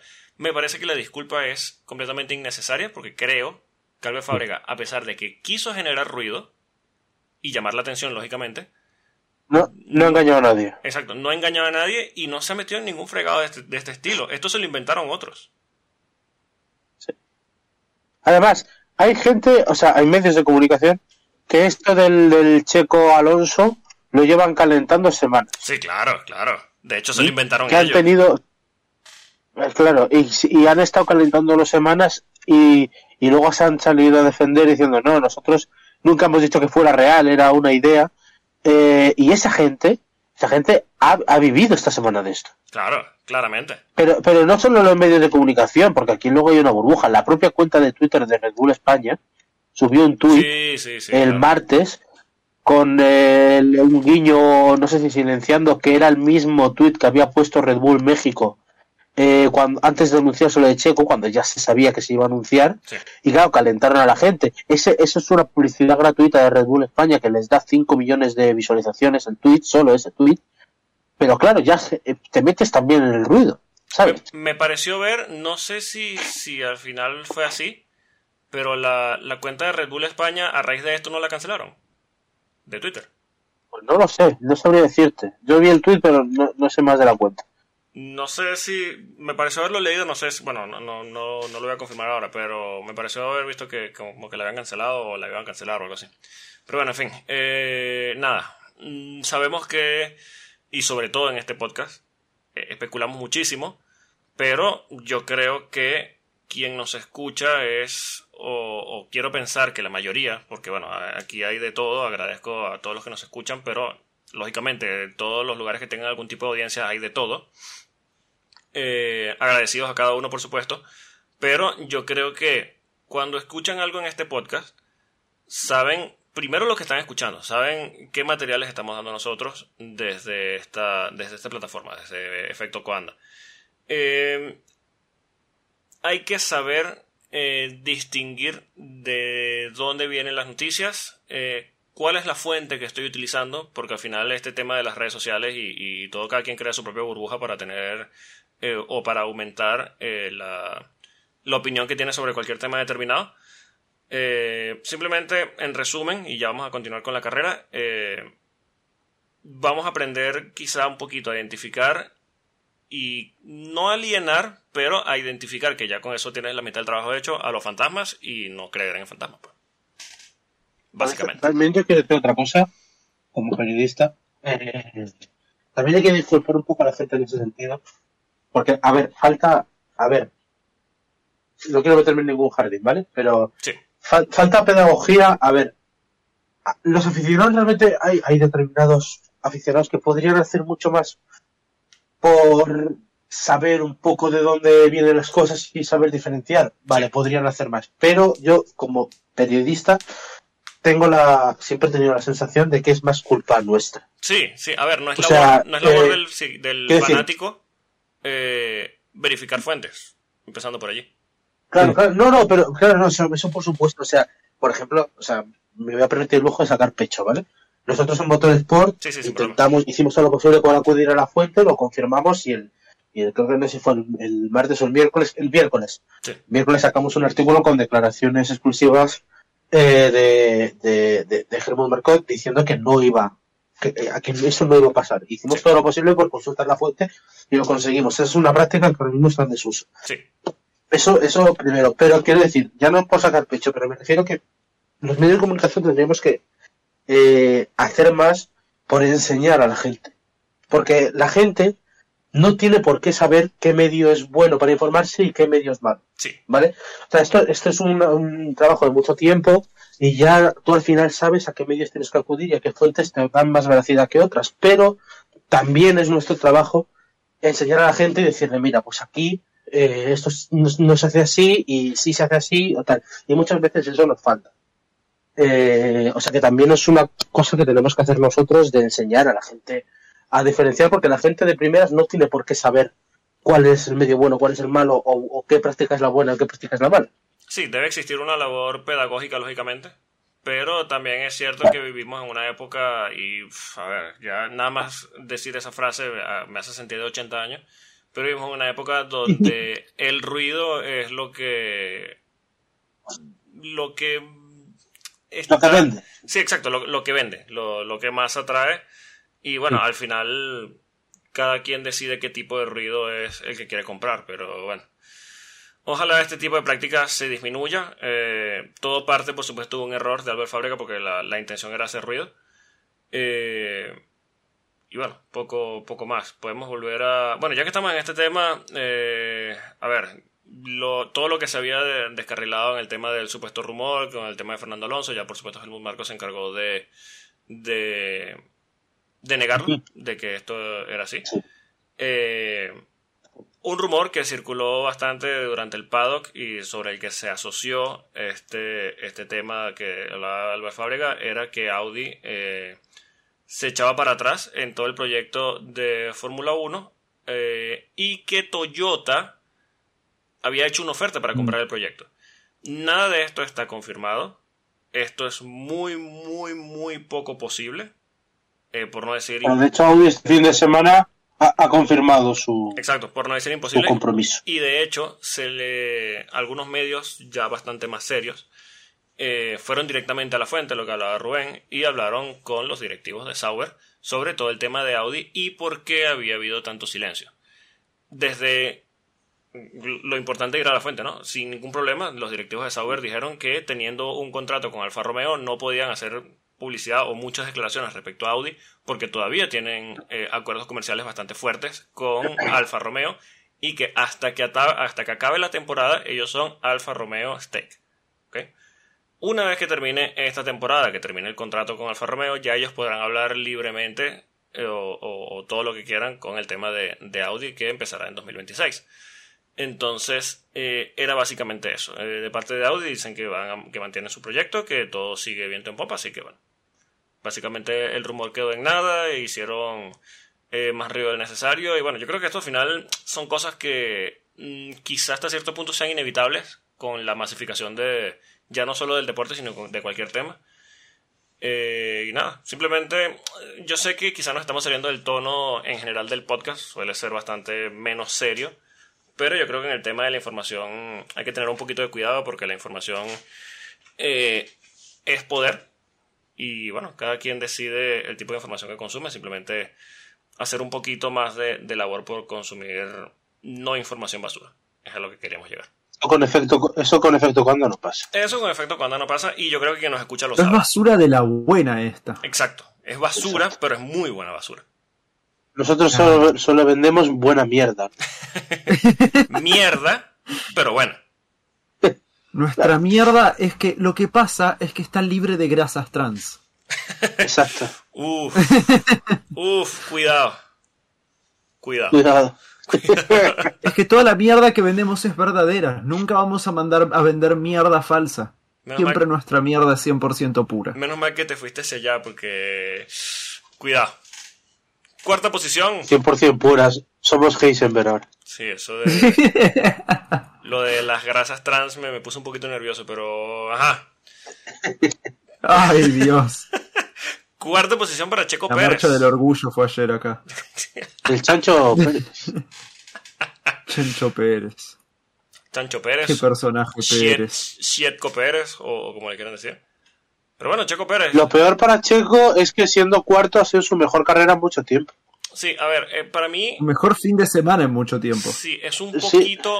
A, ver, eh, yo creo que quizá en tema de resultado, por no haber subido al podio, eh, quizá opaque un poquito en cuanto a, a su actuación general de fin de semana, pero yo creo que eh, Interlagos y este fin de semana en general fue un poquito una reivindicación de Checo, tomando en cuenta eh, lo mucho que le había costado volver a las posiciones de cabeza eh, en la segunda mitad de la temporada. Para mí hizo un grandísimo fin de semana, se subió al podio en la carrera sprint, no se subió al podio desde Hungría, me parece. Desde Hungría, sí. Los dos peores pilotos de la temporada tuvieron su mejor fin de semana. Sí. Fue, fue muy raro. Sí. Y bueno, lo único que evitó que subiera al podio por mérito propio, tuvo la mala suerte de encontrarse con Fernando Alonso, que bueno, ya, ya lo dijimos, hizo una, una, carrera perfecta. Pero yo creo que cualquier otro piloto de la parrilla que no fuese Max Verstappen hubiese estado en tercera posición en ese momento en que Checo llega a, a disputar esa posición. Y yo creo que Checo termina en el podio. Sí, sí. Sí, sí, sí, sí, fácilmente. qué piloto. Qué, qué piloto. A mí, me, a mí me gustó mucho el sábado de Checo.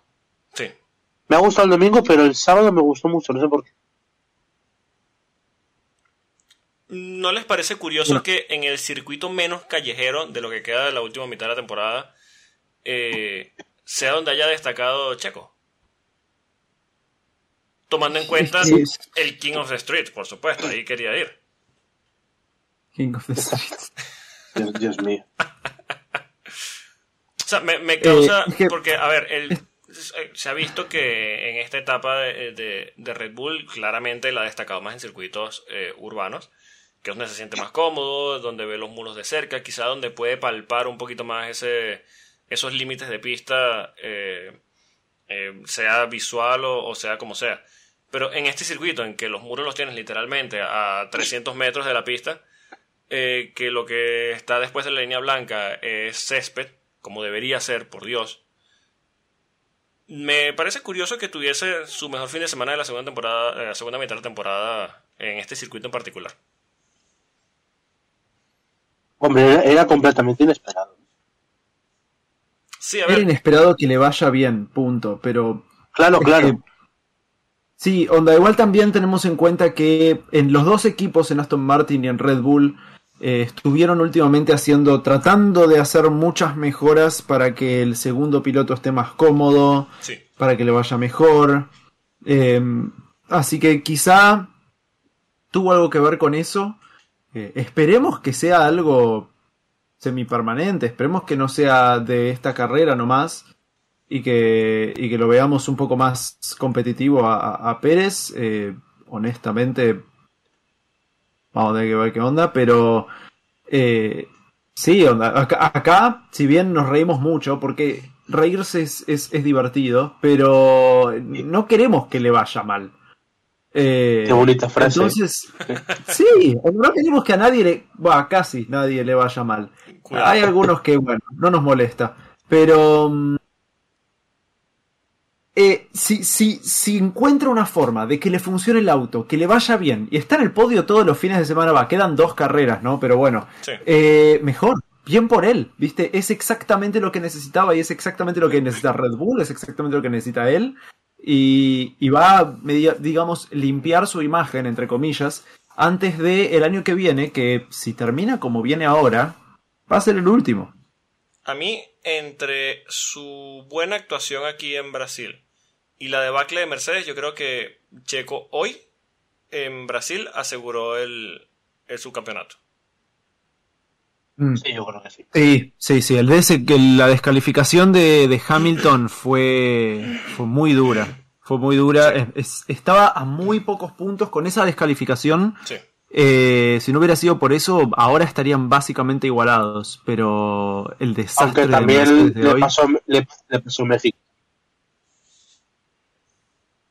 ¿Le qué? A, a Checo quiero decir que, que Checo habría puntuado en México también.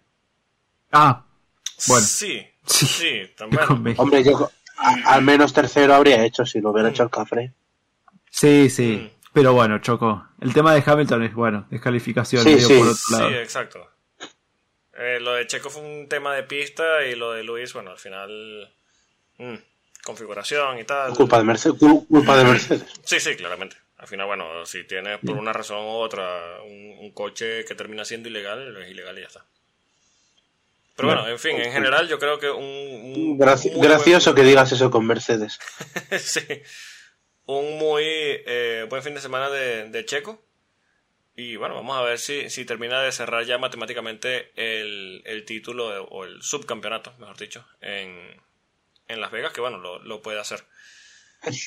El título, su- sudores fríos. Bueno, qué, qué- qué- qué peligro. Quinta posición para Lance Troll, Aston Martin, que bueno, eh, cierra, Wow. eh, yo creo que uno de los mejores fines de semana eh, de la temporada, puede ser, ¿no? Tomando en cuenta que tercero, un Sí. tercero y un quinto dan un, un golpe sobre la mesa además, porque en el campeonato de constructores eh, se ubican ahora mismo en quinta posición y no están muy lejos de, de McLaren. ¿eh? Lo único claro, en lo que se ha visto eh, hacia el final de temporada, yo creo que no le van a llegar a McLaren, pero eh, por lo menos es interesante y bastante positivo, por supuesto, de cara sobre todo a la siguiente temporada, ver que Aston Martin parece haber ubicado los problemas que tuvo hasta hace nada, ¿no? Y- Bueno, Fernando ganó dos posiciones este, esta carrera. Va, una posición en realidad. Bueno. Carlos Sainz perdió dos. Pero estaba igualado con Carlos y ahora medio que volvió a, a cuarto lugar. Sí. Em, pero sí, Stroll tuvo su segundo mejor resultado de la temporada hoy. Segundo mejor. El mejor fue en Australia con una cuarta posición y este es el segundo. Em, no le suele ir excesivamente bien en, en Brasil, pero, pero este fue un fin de semana fantástico y no, no, no tengo nada que agregar más que qué buen fin de semana de Stroll. Onda, Sí. el sábado me hizo, el viernes, perdón, Sí. me hizo acordar a Turquía 2020. Yo he defendido a Stroll en muchas oportunidades aquí en el podcast porque, bueno, eh, llegó claramente con esa etiqueta de, de driver. Cuando tuvo medio duda en su asiento, llegó el padre y compró un equipo. Entonces, e- es el único piloto con contrato sin finalización. Eh, entonces, a ver, siempre ha tenido este estigma y es cierto que ha tenido carreras abismales. Pero, eh, siempre hemos dicho, o, bueno, por lo menos he tratado de defender el tema de que, bueno, ha hecho podios con Williams por mérito propio, es un piloto que es bastante rápido, tiene problemas y problemas bastante serios, sobre todo en el tema del uso de los espejos retrovisores, que bueno, ya lo hemos conversado en otras oportunidades. Eh, Y en la tema- consistencia. Sí, la consistencia en temas de defender posiciones es bastante tosco y bastante torpe. Eh, tiene muchísimo que mejorar, sobre todo teniendo en cuenta ya la experiencia que tiene en la categoría. Pero eh, yo creo que este es el Stroll que quizá hace que en esas oportunidades yo lo haya defendido. También es cierto que en las últimas semanas le he pegado, pero con razón. Eh, la Fórmula 1 es un deporte bastante resultadista y yo creo que los mismos pilotos son los primeros que, que lo saben. Eh, y yo creo que si Stroll, más allá de que su padre es el, el dueño del equipo y, y bueno, que es el único eh, con contrato indefinido en la Fórmula 1, eh, tiene que tener más actuaciones de este, de este estilo si no quiere sentir la presión de, de la prensa que ya incluso lo, lo pusieron a, a jugar tenis en alguna ocasión. Sí. Hombre, yo- está- para mí está claro que vi- viendo el nivel de, de Stroll queda clara la mejora de Aston Martin. Y Sí. viene claramente Ah, en línea ascendente en las tres últimos, los tres últimos grandes premios. O sea, si vales lo que vale, lo que dice tu último resultado, ¿no? Eh, de momento Stroll podría estar tranquilo.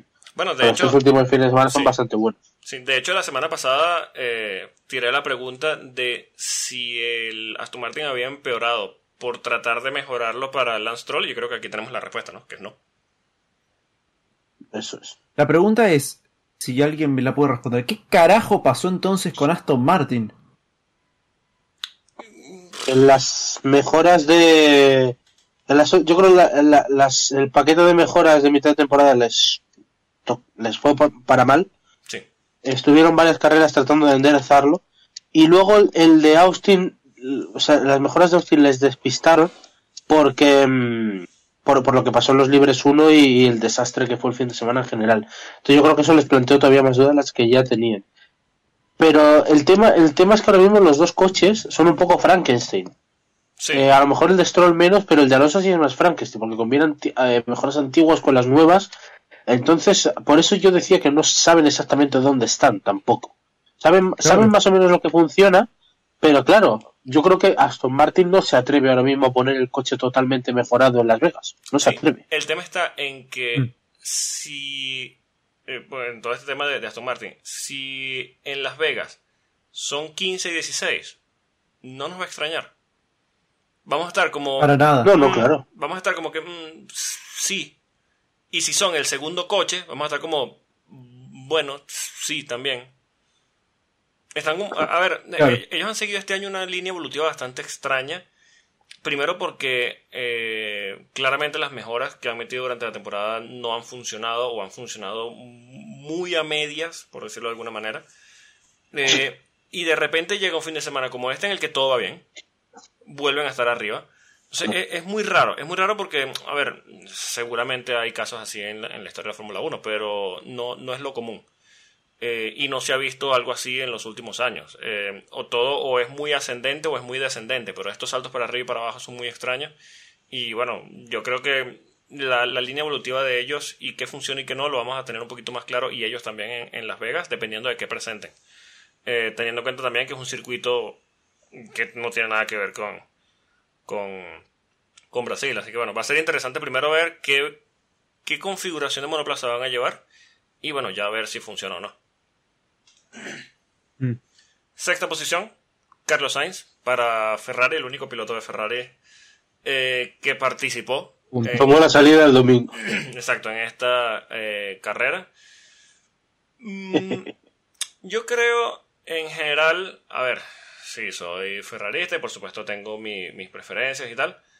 Pero yo creo que Ferrari, en cuanto a Carlos, estrategia y demás, yo creo que no hizo nada mal. Teniendo en cuenta. No, ver, lo que pasa es que- semana- Tuvo, o Yo- me hizo, yo quis- yo yo creo que- todo lo que tenía que hacer. Sí. Otra Yo vez, quiero- perdón, algo, algo- un segundo, Sí. antes de que antes de que arranques Rubén, es algo que venimos diciendo siempre que cada vez que por alguna razón Ferrari o, o Charles Leclerc falla, Carlos Sainz está ahí y saca Sí. las papas del horno. Sí. A ver, esto viene Yo creo que es- y yo sé- este es el fin de semana, definición de fin de semana sobre. Sí, sí. A ver, eh, yo sé que este es el punto que quería, uno de los puntos que quería tocar Rubén también en el tema de Ferrari, de que este buen fin de semana, vamos a ponerlo muy entre comillas, pues, este buen fin de semana de Ferrari eh, también viene atado al la debacle y al desastre de Mercedes también. Sí.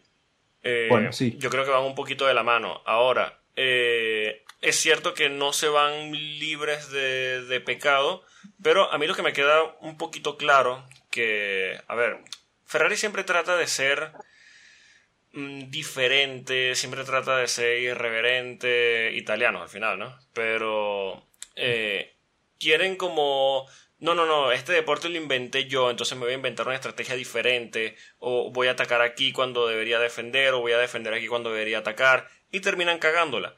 Cuando Ferrari no se pone a inventar, o no se pone muy creativo en tema de estrategias, tienen carreras como esta, como la de Carlos Sainz.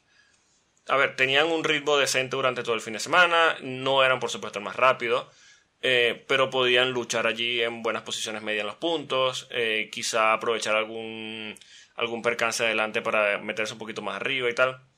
Si Ferrari no se pone muy creativo, si no sacan la nariz roja, tienen resultados decentes.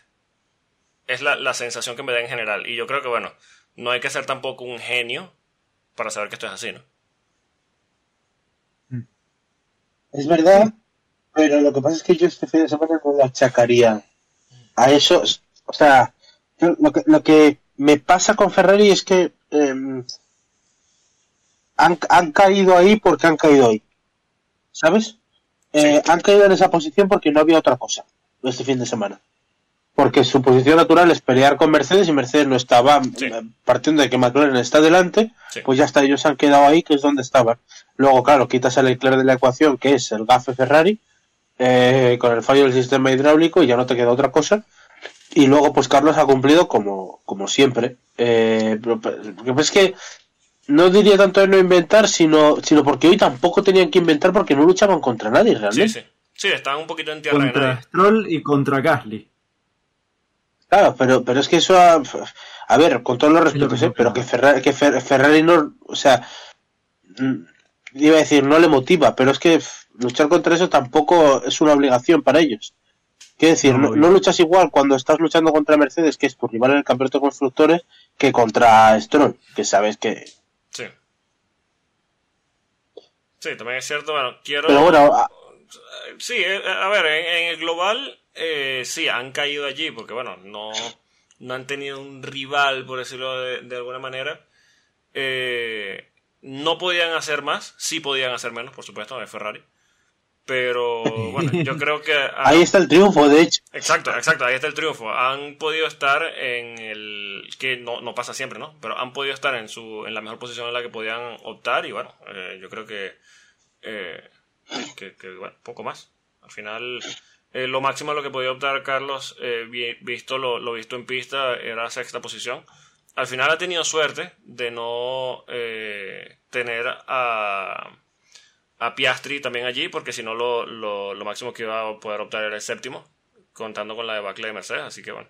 Al final, sexta posición, no es un mal resultado, eh, ocho puntitos para casa, y bueno, tomando en cuenta que el otro Ferrari ni participó, al final lo, lo que suma es positivo. Sí. Yo quiero decir una cosa de Leclerc. Eh, para, para que veamos, porque muchas veces se dice, ay, ¿por qué Leclerc tal? ¿Por qué Leclerc no sé qué? ¿Por qué no reacciona? ¿Por qué parece que no aprende?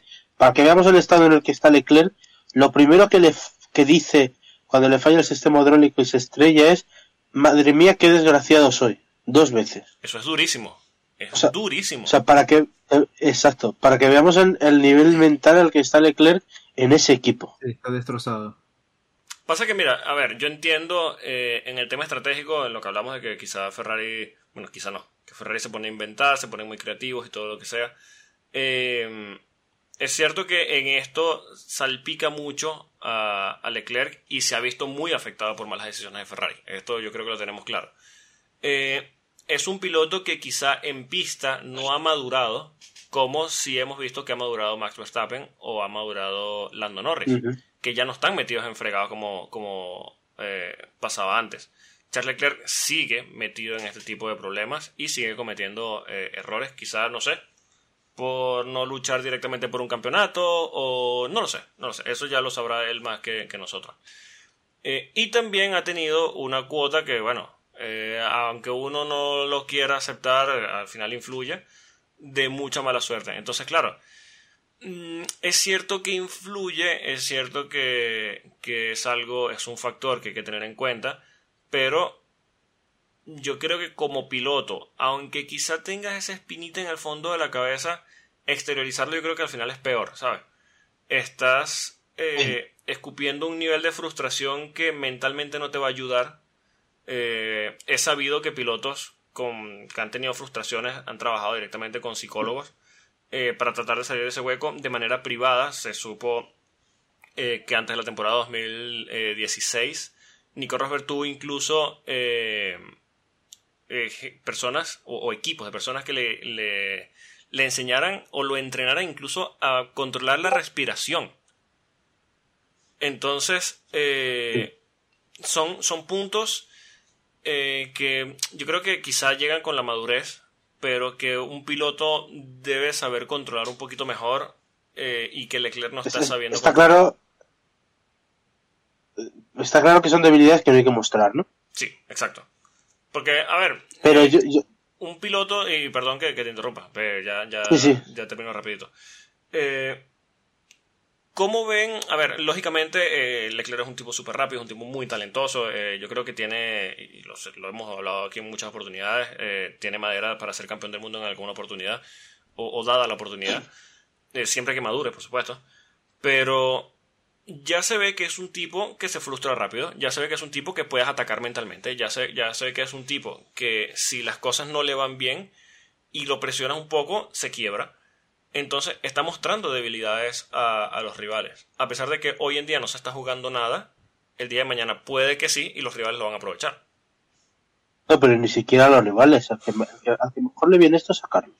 Sí, sí, sí, claramente. O sea, Carlos, Carlos oye esto y, y está, vamos, eh, disfrutando porque es, es un resquicio al que puede entrar. Sí. Es verdad que, que o sea, es todo cierto. eh, no debería mostrar tal vez estas debilidades. eh, no, no ha mostrado esa madurez que le falta que el talento lo tiene de sobra. Sí. O sea, le falta esa, pues lo que decimos siempre, esa gestión, ese, ese último paso, ese saber controlarse, pero nos viene muy bien que lo haya dicho para comprender en qué nivel está, porque por eso hay mucha gente que dice, claro, es que él tiene que, pues eso, como él tiene que aprender como Verstappen, como Lando, vale, sí, pero es que ninguno de esos está en Ferrari. Claro, claro, claramente. Ningún- ninguno de esos está, en- está maltratado por Ferrari. Pasa que Ferrari también, eh, y se vio en la temporada de Drive to Survive, en la que eh, Drive, o sea, la, la gente de Netflix tuvo acceso a, a las reuniones internas, sobre todo de relaciones públicas de, de Ferrari, y se ve que es todo tan cerrado, todo tan controlado. Quieren controlar los puntos, quieren controlar las comas, quieren controlar eh, la- el tono con el que se dicen las cosas, eh, la narrativa. De hecho, se ve a la representante de prensa de Ferrari, a, a la encargada de prensa de Ferrari, bastante molesta porque eh, Vettel había anunciado que se iba para, para Aston Martin sin que ellos lo hubiesen dado este, inicialmente. Entonces, eh, es un equipo muy cerrado que se ve que, eh, o sea, anticuado, quiero decir. Ellos quieren seguir... Chapala antigua, sí. Sí, quieren seguir viviendo de este equipo perfeccionista, este equipo cuando claramente no lo son. Eh, yo creo De la que- leyenda. Sí, claramente, eh, a ver, no son el equipo que más eh, errores comete, no son el equipo que más que, o, o- o que peor participa en, en- en el campeonato, pero sí es el equipo al que más se ve porque lógicamente tienes esa leyenda que tú quieres vender, la tienes encima. Entonces, lógicamente, todos tus errores se van a maximizar a nivel de, de prensa, a nivel publicitario. Entonces, quizá deban trabajar en mejorar ese tipo de aspectos, que al final es lo que le da los puntos, le da el dinero y le da los campeonatos, eh, que preocuparse en si un piloto dice esto o dice lo otro. Yo estoy seguro que a, a- a Leclerc, después de, de desahogarse de esa manera, seguramente le habrán llamado a la nación. Ah, probablemente. Algo le habrán dicho. Sí. A pesar de ser el predestinato y, y todo esto, ¿no? Pero bueno, es lo que tú dices. Al final, esto es miel en los, labios para Carlos Sainz porque, pff, o sea, al final eh, es el primer interesado en que Leclerc caiga, ¿no? Claro. Pero también mucha gente dirá, porque, claro, Carlos también está en Ferrari, ¿por qué a Carlos no le pasan estas cosas o no dice estas cosas y Charles sí las dice? Bueno, porque Leclerc está en una posición completamente distinta Sí, sí, a. Carlos dentro del equipo. Sí, a ver, eh, son posiciones completamente distintas, son presiones muy distintas, pero eh, la realidad al final es que Carlos está por encima en el campeonato. Sí, pero te diré una cosa, para mí eso no muestra la realidad de... O sea, muestra que Carlos está muy bien. Este año sí que puede ser un poco más fiel a la realidad. Pero, pero otros años en los que ha pasado no, la no, muestra no, no, no, necesariamente. no, claro que no, claro que no. Eh, a ver, otros años eh, Charles ha sido claramente el líder de, de Ferrari. Eh, Este, este año hay que decir que sí que Sainz para mí se ha ganado estar Sí, delante. dio un paso Este año adelante. Sí. sí, sí, ha madurado muchísimo y de hecho, a pesar de que se le ha visto y ha exteriorizado la frustración, no lo ha hecho de esta manera que lo hizo eh, es. Leclerc. Carlos se ve como un tipo más eh, buscar soluciones, así las tenga que presentar él, a simplemente vociferar una frustración.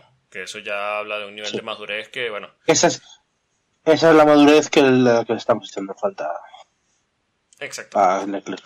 Séptima posición para Pierre Gasly, a nadie le importa. Octava posición para eh, Lewis Hamilton, Mercedes. Yo creo que vamos a hablar de, de Mercedes, hay que hablar de Mercedes.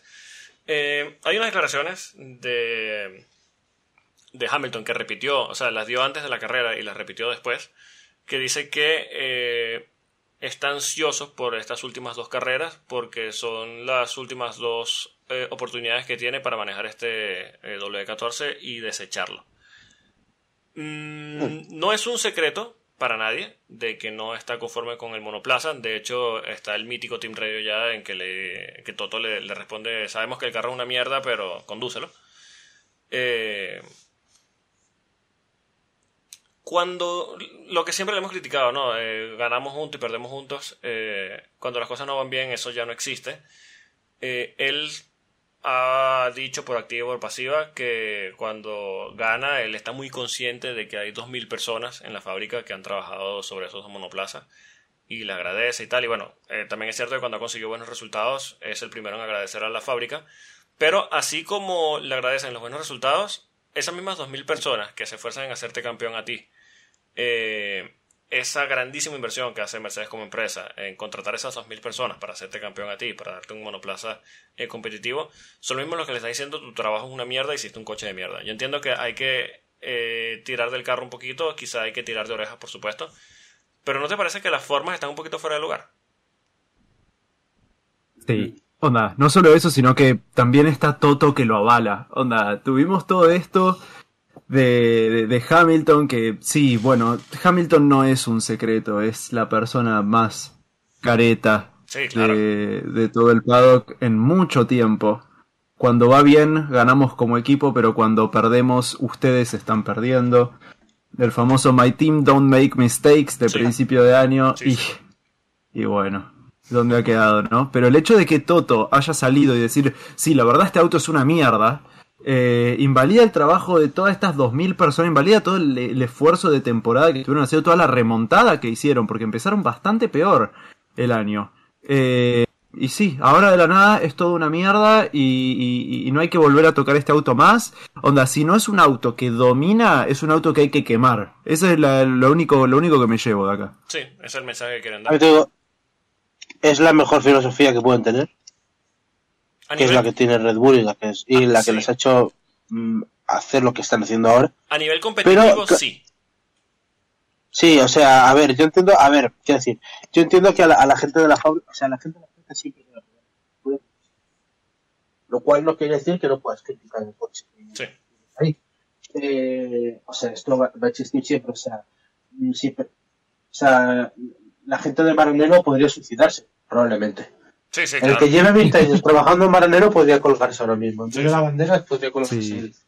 Y nadie piensa en, ay, pobrecito, el, chico de Maranero. O sea, todos sabemos que les duele, ¿no? Eh, en Mercedes también les duele, claro, les duele más después de haber hecho la, época de derecho y verse así, pero algo está pasando en Mercedes eh, porque se lanzan muchos mensajes contradictorios eh, con, bueno, hemos aprendido mucho del W14 para el W15. Sí. Esto le decía Russell esta semana, decía, no queremos que nos pase otra vez como con el W13 al W14 y queremos que hemos aprendido mucho y lo vamos a hacer. Estaban súper contentos con las mejoras de Austin, con el nuevo suelo. Sí. no, no, esto, el coche funciona, de repente se presentan aquí circuito en el que ganaron el año pasado con un doblete y han hecho uno de los primeros fines de semana de la temporada. Sí. En una semana en la que Mike Elliott ha abro comillas, dimitido, cierro comillas, que me creo que haya dimitido, pero, pero es muy raro. Que justo sea ahora, en cuando estás enfilando el W15, no sé. Algo raro hay ahí que a mí no me termina de cuadrar y no sé si es que están perdidos o no lo están, no lo sé. Porque a veces hablan así como, bueno, el, el año que viene esto va a ir mejor, de repente tienes una semana tan nefasta como esta, que ha sido, yo creo que esta ha sido la peor semana del año para Mercedes. Se le ha el jefe técnico y han hecho el peor fin de semana. Eh, entonces, en parte entiendo a Hamilton y en parte entiendo a Toto. Luego, a ver, por supuesto, la hipocresía del perdemos juntos y luego te clavas estas declaraciones. Prefiero que no me digas lo del perdemos juntos y ganamos juntos y tal. Soy el siete veces campeón por aquí y si quiero criticar, voy a criticar. Es lo que deberías hacer directamente, decírmelo y ya está. No pasa nada. Eh, pero algo está pasando en Mercedes. Sí, hay algo raro, sobre todo con ese tema de, de, Mike Elliott. Eh, la historia no está completa y seguramente no, no sabremos la historia completa.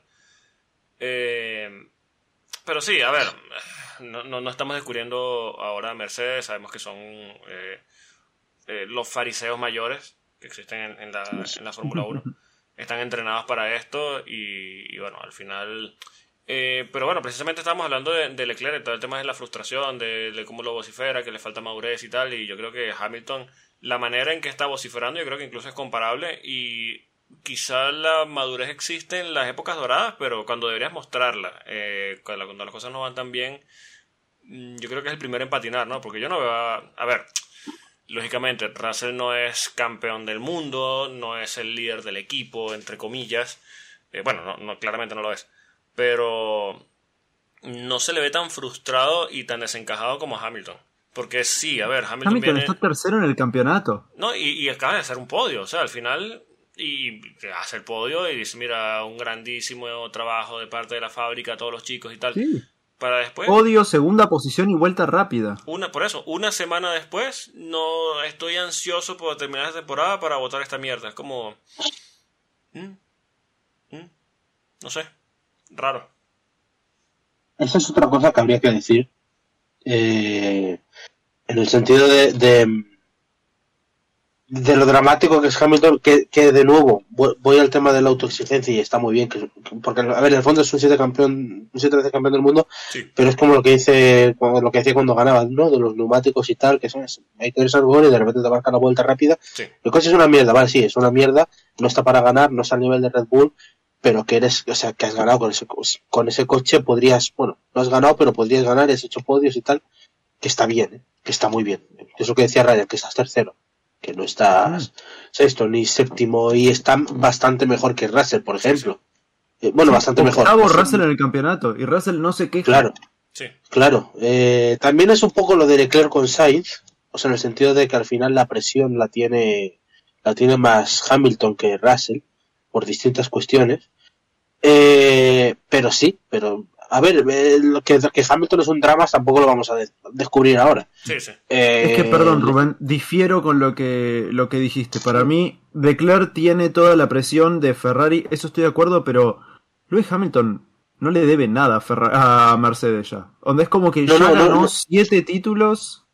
No, seis, pero ¿va? quiero decir, el que, el, el que pone la presión al equipo, el que pone la presión al equipo y el que en el fondo soporta sobre sus hombros el peso del, de cuán competitivo es el equipo, en Ferrari es Leclerc y en Mercedes es Hamilton.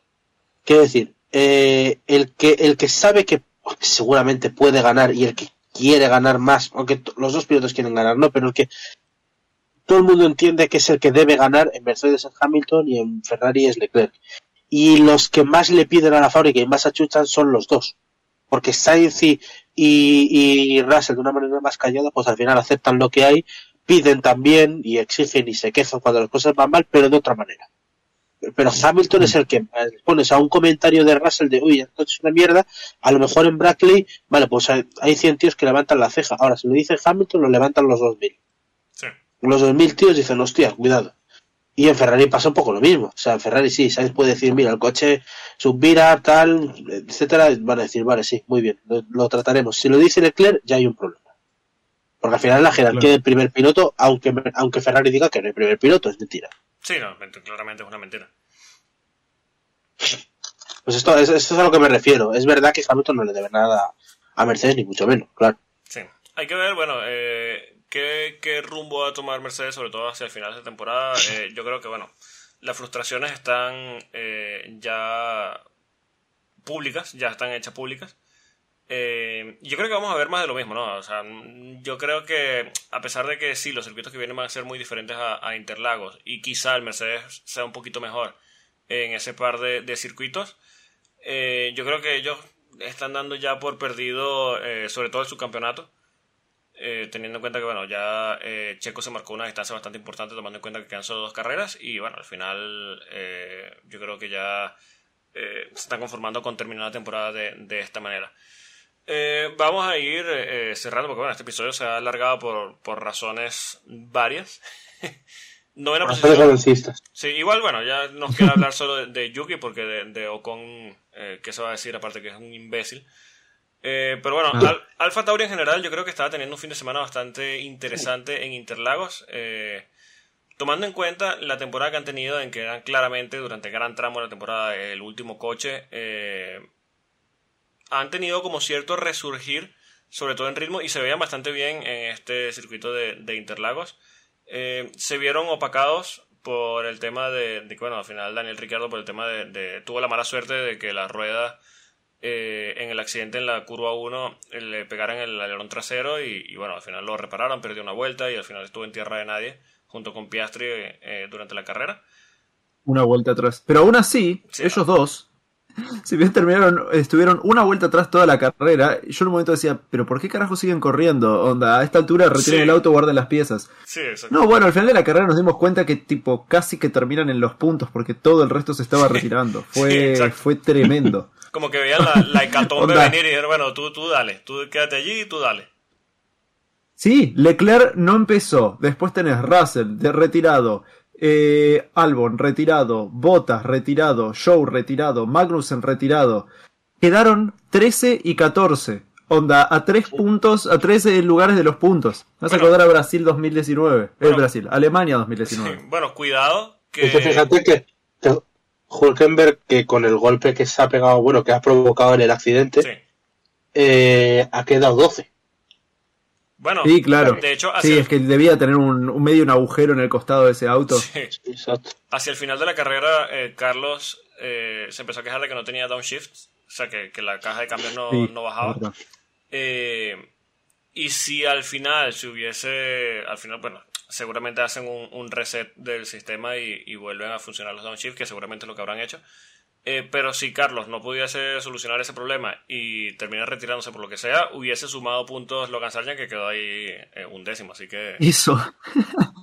Eso es verdad. Estuvo sí, bueno, allí- estaba recién mirando los resultados del Gran Premio de Alemania del 2019 y terminaron, va, clasificaron 14 autos, lo Sí, mismo que, sí. este- que esta carrera. sí, sí, tremendo, tremendo. Terminaron 13 igual, porque Gasly, bueno, ya sabemos lo que pasó Sí, con sí, Gasly en sí. Alemania. Pero bueno, al final yo creo que Alfa Tauri, a pesar de que sí, se vieron eh, un poquito rezagados por todo ese tema de, de Ricciardo, que tuvo mucha mala suerte, eh, yo creo que puede alegrarse teniendo en cuenta, primero, eh, en la posición en la que está en el gran tramo de, de la temporada, y segundo, que bueno, al final de que ha sido una carrera bastante movida y tal, Yuki respondió, sumó puntos. Eh, porque también es cierto que se ha visto un poquito apartado por las buenas temporadas que, que han hecho, o, o tramitos de temporada que han hecho Daniel Ricciardo y Liam Lawson. Así que bueno, su noda por lo menos eh, alzó un poquito la mano y dijo, eh, estoy aquí. Sí. Sí, sí, están ahora dos lugares arriba en el Mundial. No sé si esto ya lo dijimos la vez pasada o no. eh, pero en las últimas carreras, nada, movieron. Estaban en último lugar Sí. y ahora, bueno, están en octava posición, mirando, más que para atrás, mirando para adelante a, a Williams, Sí. diría yo. No, no están muy lejos de Williams. Así que... De hecho, de hecho, me suena que esta semana eh, Alfa Tauri dijeron que el objetivo es ser séptimo antes de esta carrera. Bueno. Bueno, están a 7 puntos. sí, es y están, están sacando un promedio de 5 puntos y pico por fin de semana. Eso, eso decía Fantos, que con el promedio que llevan lo veía realista. Es bastante posible, Sí. Y bueno, décima posición para Esteban Ocon, que es un imbécil y, y, y poco más, ¿no? Es curioso sí. cómo un, un incidente de carrera tan claro como el del sábado, que es un incidente normal, que no tiene culpable, Sí. eh, Ocon lo haya convertido en una guerra absurda. Es que mira, si, si pasa, a ver, es normal, sobre todo en ese tipo de, de curvas rápidas, después que vienes en unas heces y tal, es normal que tengas sobreviraje, porque es difícil, estás en una bajada, eh, son coches que necesitan ir a cierta velocidad para que el efecto suelo eh, en verdad pegue el monoplaza al suelo y te dé toda la tracción que, que esos monoplazas deberían tener. Eh, es una zona que quizá tengas un poquito de turbulencia porque tienes un coche delante. Es normal eh, tener sobreviraje o, o que el monoplaza se, se te vaya un poquito. Es normal. Hemos visto a cualquier cantidad de pilotos, más, unos más talentosos que otros, eh, perder eh, o tener ese tipo de, de correcciones en el volante y tal, que tuviste la mala suerte. Mismo a que- Fernando, que siempre le tiramos flores. sí, sí, la, la vez pasada tuvo re problemas con eso. Por eso, si no, no hay ningún no pasa nada con, que- con decir que, que perdiste el monoplaza, que tuviste la mala suerte de que había otro piloto allí y le diste un golpazo y al final, bueno, te llevaste la peor parte y tal. No pasa nada, es un incidente normal de pista. A ver, nadie quiere verse involucrado en un accidente en el que golpeas a un compañero, eh, que, donde además claramente no fue intencional, ni de uno ni de otro. Ay, pero este imbécil se baja del monoplaza. Primero, sin bajarse del monoplaza, ya dice que Fernando es un idiota. Y después, con 10.000 repeticiones, donde se ve que claramente el monoplaza hace un subviraje, él lo corrige y en esa corrección pierde la trazada y se va contra Fernando. Es clarísimo. El único que no, bueno, él lo ve, pero no, ya al final ha dicho tantas No estupideces lo- que él dice que se tiene que apegar a su versión, seguramente. Eh, simplemente dice, no, no, yo, la gente está diciendo, porque además hay unas declaraciones después de, de este incidente en que él dice, todos están diciendo que perdí el monoplaza y no es cierto. Hermano, Si Todos. todos. lo dicen, quizás es cierto. todos lo están diciendo. Estás en, si tú me dices, todas las personas de un bar de Asturias, vamos a decir, porque tú tienes una cruzada en contra de Fernando porque eres un retrasado. Eh, si todas las personas de un bar en Asturias están diciendo que perdiste el monoplaza y tú dices, no, no, no, yo sé más de eso porque al final yo soy aquí. Pero hermano, cuando todos en el paddock, todos los periodistas, todos el público que vio el incidente, están diciendo, mira, si perdiste el monoplaza, porque además hay 10.000 ángulos, ¿sabes? Eh, no sé, a ver, no, tampoco le voy a pedir humildad a Ocon- lo conocemos, pero qué facilidad tiene el tipo para ser la persona más desagradable del paddock. En un paddock lleno de nazis, cuidado. A mí me hace gracia que, que, o sea, para él lo fácil, o sea, realmente lo que le dejaría en mejor posición sería decir, miras, el coche se ha movido y ya está. Y ya está. Ya está.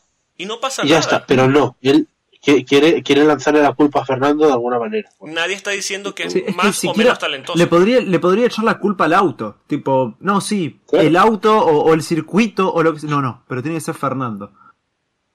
Mira, yo estoy seguro que este incidente, porque e- él es así de imbécil, yo estoy seguro que este incidente le hubiese pasado con cualquier otro piloto de la parrilla y admite su culpa.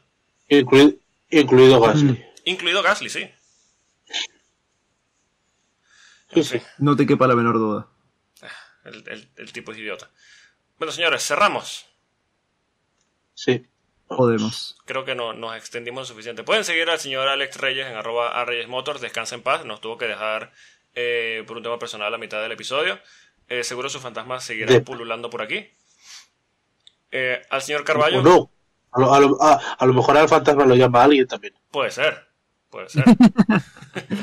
al señor Carballo lo pueden seguir El fantasma se tuvo que ir. Sí, huyó. Exacto. Al señor Carballo lo pueden seguir en arroba Rubén underscroll de XT, a Ryan lo pueden seguir en arroba Ryan F1, a nosotros nos pueden seguir en arroba Efecto Coanda, pueden escucharnos en todas las plataformas que les dé la gana, pueden suscribirse en todas las plataformas que les dé la gana, el que les sea más cómodo. Y bueno, nada, señores, eh, la próxima semana tenemos eh, episodio porque estamos de previa del Gran Premio Oh, de Las Vegas. Pero bueno, ya, ya tendremos eh, tiempo para, para, no sé, lamentarnos por esta desgracia que nos viene encima. Y si no, y si no volvemos a grabar hasta Abu Dhabi, ¿qué pasa? No pasaría nada, yo estoy seguro que no, así que cuidado. No me tientes. Si, Somos si no nos escuchan, que ya sepan por qué. Es que a lo mejor volvemos ya para el final de temporada. No me tientes Las Vegas, no me tientes Estados Unidos. y sí, es amenaza.